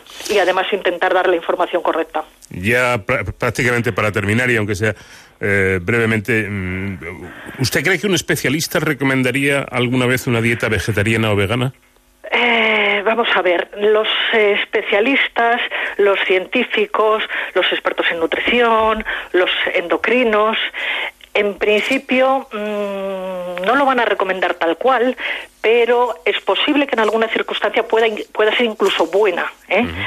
Y lo que suele ocurrir es lo contrario, que ya viene el, el individuo o el, o el, paciente, el individuo, y dice, yo sigo esta dieta. Entonces, se le puede montar una bronca o se puede decir, bueno, ya que vas a seguir la dieta, vamos a intentar hacerlo bien. ¿eh? Uh -huh. Debo decirle que en algunas circunstancias, por ejemplo, obesidad, eh, diabetes. En algunas enfermedades se está estudiando cómo en un periodo corto estas dietas pueden proteger. Uh -huh. O sea, de, si usted cuenta, pues que quitamos grasa saturada, que quitamos un montón de, de, de carnes eh, de, con una ingesta exageradísima. Entonces, es importante conocer lo que hay. Entonces, los pros y los contras hay que conocerlos. Eh, también es cierto que hasta hace muy poco no se le prestaba atención a este, a este asunto. En nuestro Congreso de Nutrición no aparecía para nada el asunto de las dietas vegetarianas, pero están ahí están ahí, entonces no nos vamos a poner la venda, la venda en los ojos. ¿eh? Y yo creo que además las, las, la, el consumidor, el, el, individuo lo que quiere es un, un, poco de apoyo. ¿eh? Hay un tema de pediatría importante eh, que está ahí, los pediatras también eh, se están eh, estudiando muy bien estos temas, los pros y los contras, y entonces, bueno, es un tema que está ahí y yo intento no ser muy emocional en el asunto, ¿eh? sino ser científica. Exacto, con cautela, con cautela siempre. Bueno, pues Quizá para terminar, eh, Pilar, simplemente lo que usted ya ha comentado, ¿no? Sobre todo para personas mayores y demás, que entre la, eh, los confinamientos y la falta de movilidad o la dificultad de movilidad, eh, 10, 15 minutitos, aunque sea en la terraza o en, una ventana o en un balconcito y vigilando un poco la, dieta, mm, la falta de vitamina D no va a ser un problema. Pues sí, efectivamente. ¿eh? Cuando tenemos una, una, un montón de meses que tenemos una irradiación solar, solar, adecuada, pues efectivamente tomar un poquito el sol yo creo que nos viene bien a todos, en todas las edades. Sí. Y luego de cara al invierno, pues protegerse y, y ingerir más, más vitamina D. Esa sería mi recomendación. Pilar eh, Vaquero, firmante, cofirmante de este, de este artículo, investigadora del Instituto de Ciencia y Tecnología de la Alimentación y Nutrición del CSIC. Gracias por habernos atendido y muy buenas noches. Eh, muy buenas noches y gracias. Hasta luego.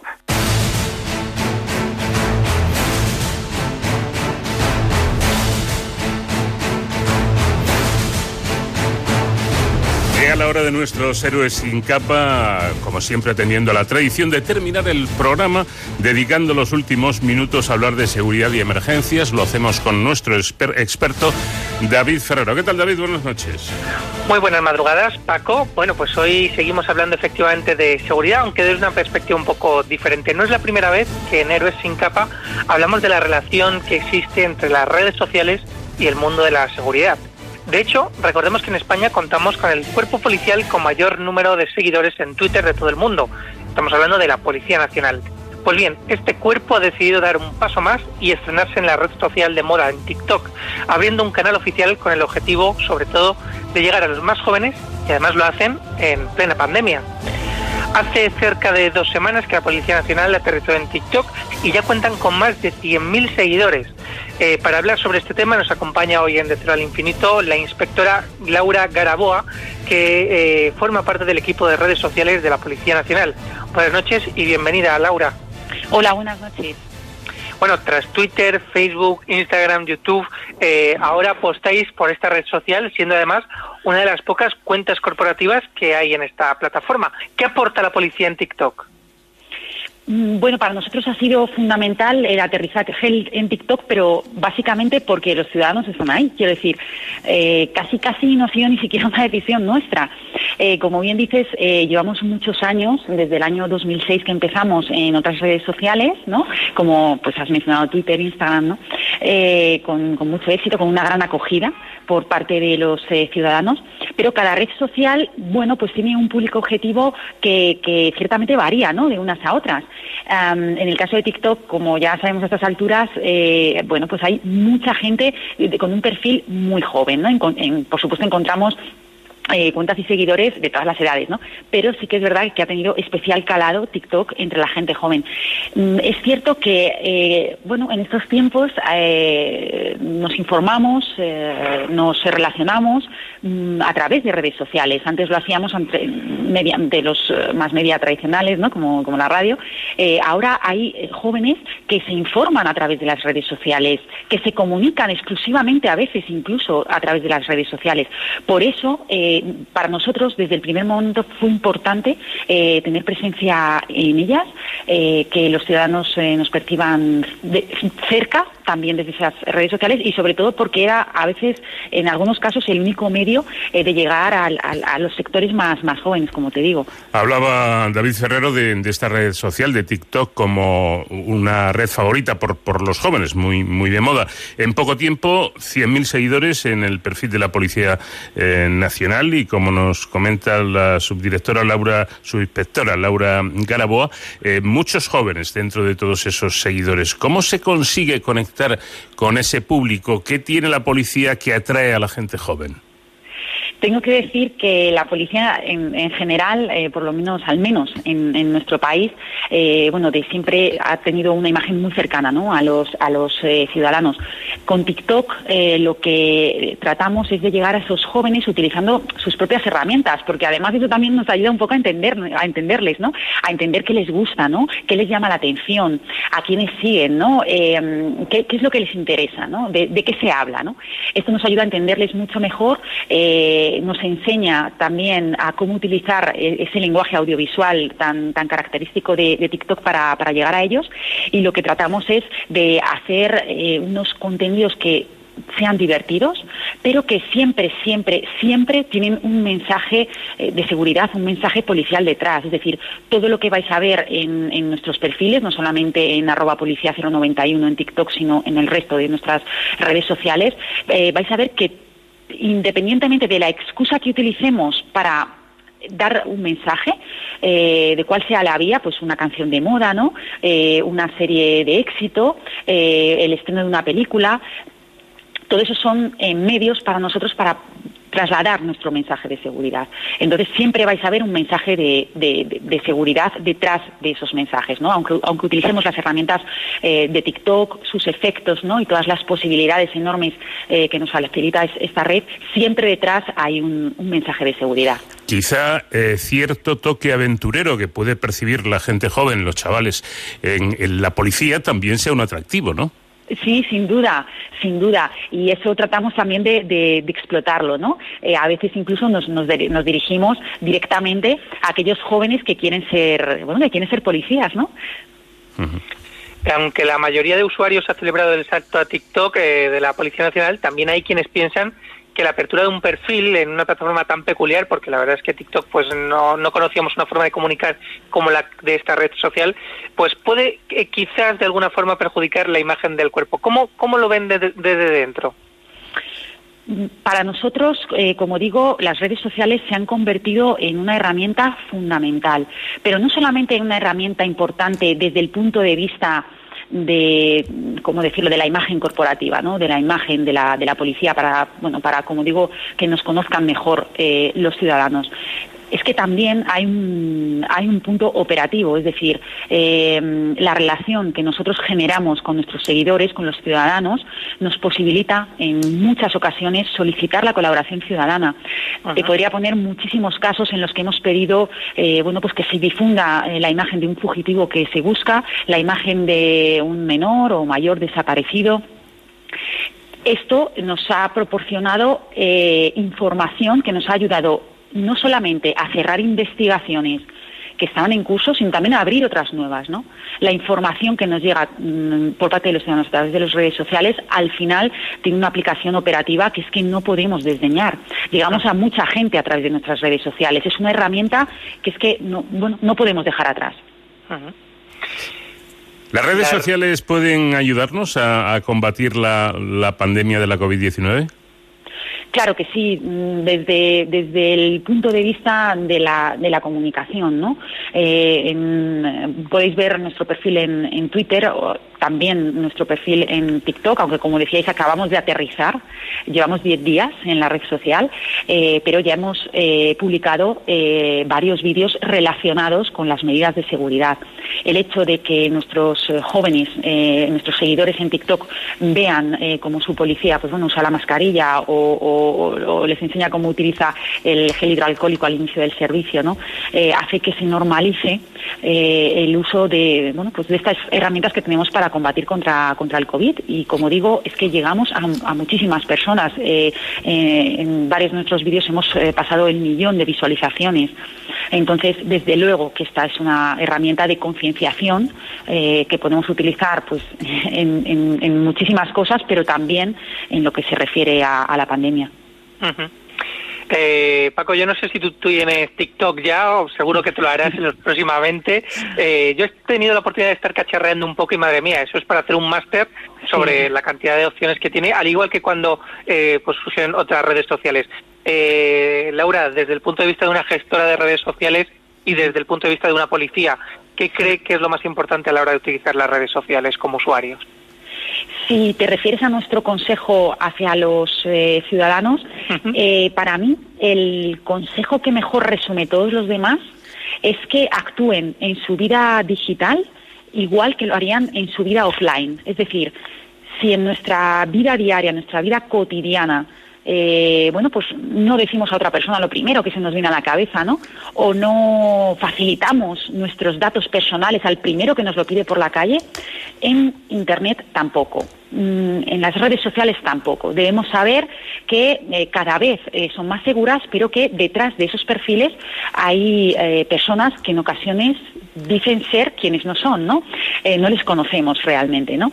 y entonces, pues, debemos de simplemente ser cautos, ser prudentes. Eh, con esto no quiero ni muchísimo menos generar miedo, ¿no? Porque en absoluto lo que tenemos que hacer es tomar las mismas medidas de seguridad, de seguridad que tomamos en nuestra vida cotidiana, en nuestra vida real, ¿no?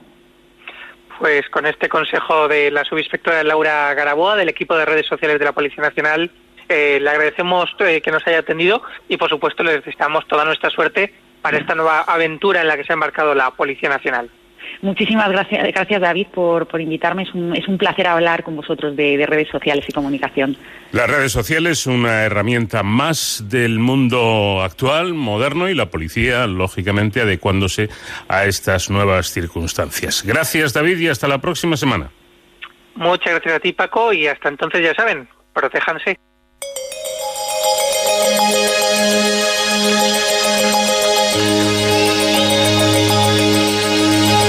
De cero al infinito.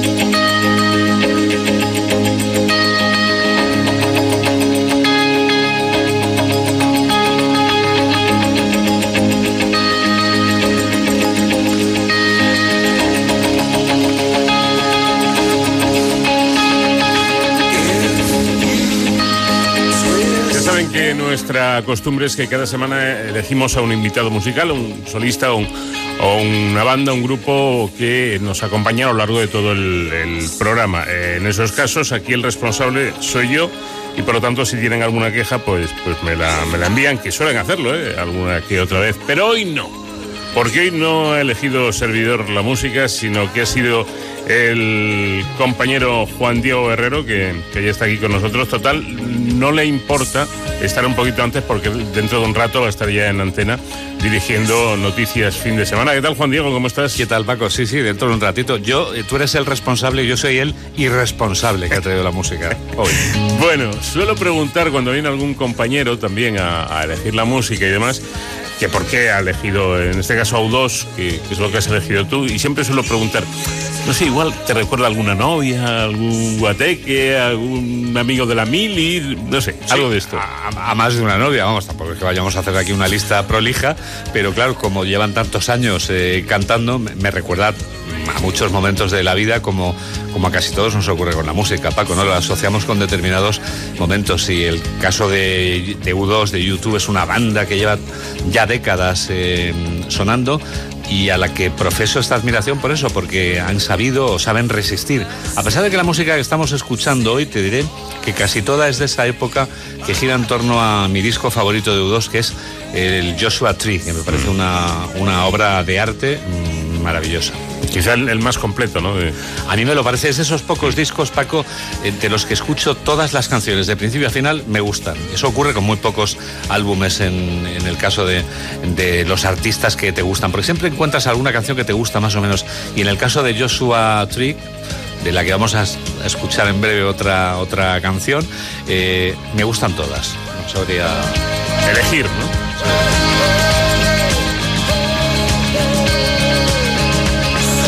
Mí me parece que ocurre una cosa con este grupo, estás de acuerdo, hombre, eh, tienen un sonido muy, muy característico, ¿no? Eh, yo creo que todo, todo el mundo que esté un poquito puesto en música eh, sabría identificar esta canción, pues hombre, no, no, no sé cuál es, pero, pero sé que es de, de U2, porque tiene ese, ese sello, pero a la vez es una banda que eh, no sé si es por evolución o por cambio, por, por gusto, pero ha tenido épocas muy diferentes, de sonidos distintos, ¿no? Sí, sí, sí, estoy totalmente de acuerdo contigo. Ahora estamos escuchando una canción que, aunque no está en el Joshua Tree, sí recuerda mucho a este sonido del que tú hablas, con el que te identificas, que es la guitarra infinita de Infinite Guitar, la que toca The Edge, el, el guitarrista, que es, ¿ves? Ahora se está escuchando, ¿eh? Es U- que tiene U2 la guitarra. 100%, Es U2 100%. Pero es cierto que ha tenido eh, cambios y también altibajos. Yo, al menos así lo considero, creo que no solo ya por ventas, eh, unos discos siempre se venden más que otros, ¿no? sino por eh, momentos un poco inquietantes en los que te desconcierta. Pero claro, eso ocurre en cualquier arte. Y también supongo que en la música es complicado eh, gustar siempre a todo el mismo público, al mismo número de personas. Pero a mí me parece que el, el verdadero encanto o el triunfo de un grupo como el grupo que lidera Bono Vox es que se mantienen desde hace ya muchos, muchos años. Paco. Sí, porque estos jovencitos ya no son, ¿eh? No, no, no, no son jóvenes. Tienen ya sus Talluditos, añitos. son talluditos. 'Cause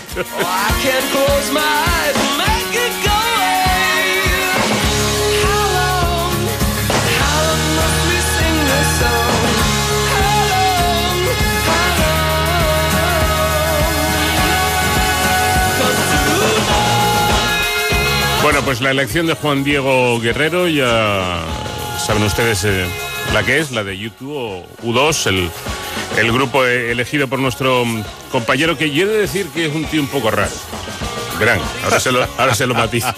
Pero un poquito raro es. Sí, Nacho García. A ver, un tipo que es griego y, resulta que elige a U2.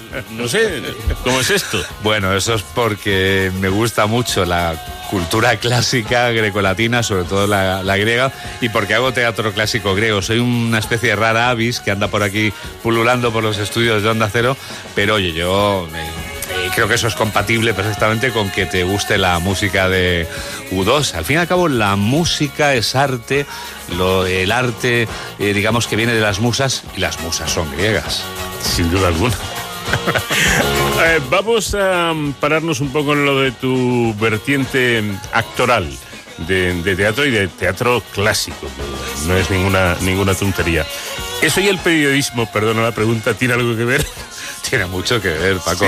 De hecho, nuestra vida a veces es puro teatro, como, como en la canción, pero sí está relacionado porque eh, los griegos hace 2500 años, en estas eh, obras de teatro que representamos en la compañía Helios, en mi caso, junto a unos actores maravillosos, junto a Gema López y José Luis Navarro en la dirección, eh, son tragedias por las que todavía sigue pasando el ser humano. El ser humano sigue pasando eh, por la guerra, por los problemas de la migración, de la inmigración, de la emigración, por los problemas de las personas mayores a las que abandonamos y de las que nos desentendemos. Fíjate qué reciente tenemos la tragedia, lamentablemente, de las residencias durante esta pandemia.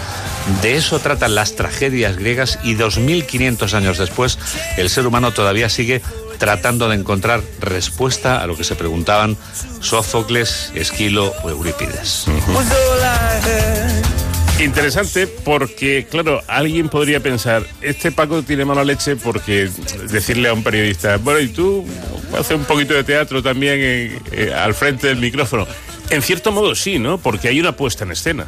No vamos a, no vamos a cambiar la, lo que es noticia ni la información ni, ni, nada de esto, pero, pero tú, me imagino que igual que yo, pues haces una puesta en escena cuando te diriges a los oyentes. Estoy totalmente de acuerdo contigo, Paco, igual que tú estás ahora mismo haciendo una puesta en escena en tu programa, eh, tratas de que no solo tenga fondo, sino forma. Creo que la forma es esencial.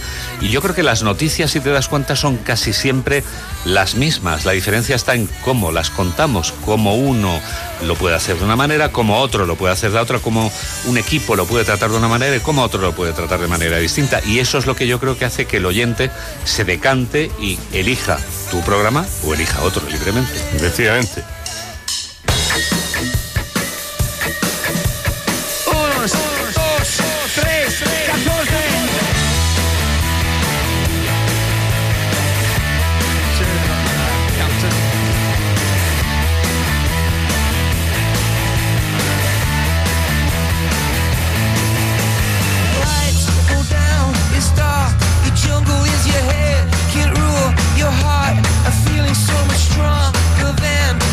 Música de U2, la elegida, la seleccionada por nuestro compañero Juan Diego Herrero, que escuchan ustedes todos los fines de semana al frente de, ese magnífico informativo que es Noticias Fin de Semana.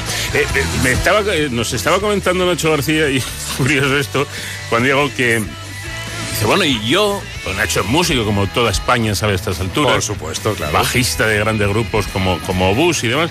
Dice, pues yo también siento una puesta en escena porque empezar un programa es como empezar un concierto. A ver si los que nos dedicamos a la radio en realidad somos un poco frustrados y venimos y nos gustaría estar en otros lugares, no lo sé. Bueno, eh, probablemente llamamos a la radio a veces, Paco, el, este teatro de las ondas o el escenario de las ondas, quizá porque tiene mucho que ver con, con la interpretación, con salir a la escena cuando el, el, pilotito rojo se enciende, esos nervios, esa responsabilidad antes de comenzar el programa. Yo creo que tiene mucho más que ver, sí, tiene una gran relación. Al fin y al cabo somos, eh, no sé si decir artistas o representantes o tratamos de trasladar cada uno a nuestra manera nuestras pequeñas dosis de, de arte o de entretenimiento, porque se trata de que el que está al otro lado de la radio eh, lo pase bien. Uh -huh. Sin duda. Yo, yo creo que tu programa, eh, y esto no es peloteo, ¿eh? que nos conocemos hace muchos años, sí, décadas sí, sí, ya. Décadas, décadas. Eh, pero tu programa en esto es, es, es un ejemplo, ¿no? Porque mm, es un informativo con todas las de la ley, información pura y dura, pero lo adornas, lo trufas de una serie de, toquecitos que le dan quizá esa aproximación al formato programa más de entretenimiento, ¿no? Metes, metes música, metes eh, fragmentos de, películas. Eh, yo creo que todo esto al oyente le, atrae. Está muy bien que empieces abriendo con, con los datos de contagio y tal y estas cosas, o con los presupuestos generales, pero está muy bien también que metas unas musiquitas y unas cosas. Yo te lo agradezco porque viniendo de ti, que como dices, hace ya décadas que nos conocemos, ya sabes que la, admira, la admiración es mutua, mm. eh, creo que tiene que ver con lo que te decía antes, con la puesta en escena, con al menos tratar de buscar hacer algo distinto, porque si todos pensamos a la misma hora se emiten muchos informativos, bueno, pues vamos a tratar de que cada uno sea eh, diferente, porque si todos hacemos lo mismo, yo creo que es muy aburrido, ¿no? Entonces el oyente así puede elegir el sello de Onda Cero y diferenciarlo de otra cadena y quedarse con nosotros libremente, lógicamente, claro. Y una última pregunta, Juan Diego, con esto de la radio. ¿El, el fin de semana es diferente en cuanto a, a la hora de plantearte un, un informativo o dices, bueno, si la información es la que es? Es que, curiosamente, Paco, la información es la que es y quiero aprovechar para romper esa leyenda urbana que dice que los fines de semana no pasa nada y que hay noticias muy leves. Te aseguro. Ocurren, que, ocurren te cosas. aseguro que hay muchísimas cosas. Mira, cuando llega la época de preparar el resumen del año, que ya estamos eh, preparando, lo hago siempre con, con Mamen Rodríguez Sastre, miramos todo lo que ha ocurrido de eso que vamos a contar al final del año. Y todo lo que ha ocurrido en fin de semana es mucho. Es decir, los fines de semana tienen ya una carga informativa enorme. Yo creo que las noticias ya suceden de lunes a domingo sin solución de continuidad. Además, vivimos en una sociedad que necesita mucha información, que demanda información, eh, que está, digamos, eh, necesitada de información. Y bueno, eso es muy bueno para la radio. Sin duda alguna, pues dentro de un ratito le, le pueden escuchar, ¿eh? a partir de las 7 de la mañana está aquí Juan Diego con todo su equipo para seguir precisamente esa senda de la información y contarles todo lo que pasa también durante el fin de semana. Has elegido una última canción, Juan Diego, que sin Nacho García me dice que sí, es esta. ¿Y por qué esta canción por el final? Porque es una de las canciones que más me gustan del disco de Joshua Tree. Es una canción que además define muy bien eh, el comportamiento del ser humano. Por mucho que demos vueltas en nuestra existencia, a veces nos damos cuenta de que el día a día es lo que nos trae la respuesta. Como dice Bono, todavía no he encontrado lo que estaba buscando. I still haven't found what I'm looking for.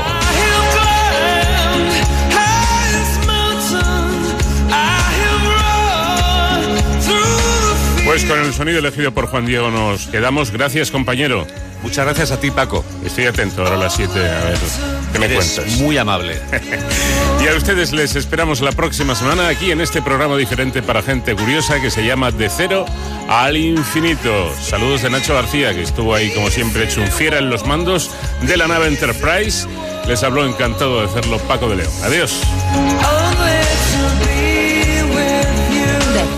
Al infinito.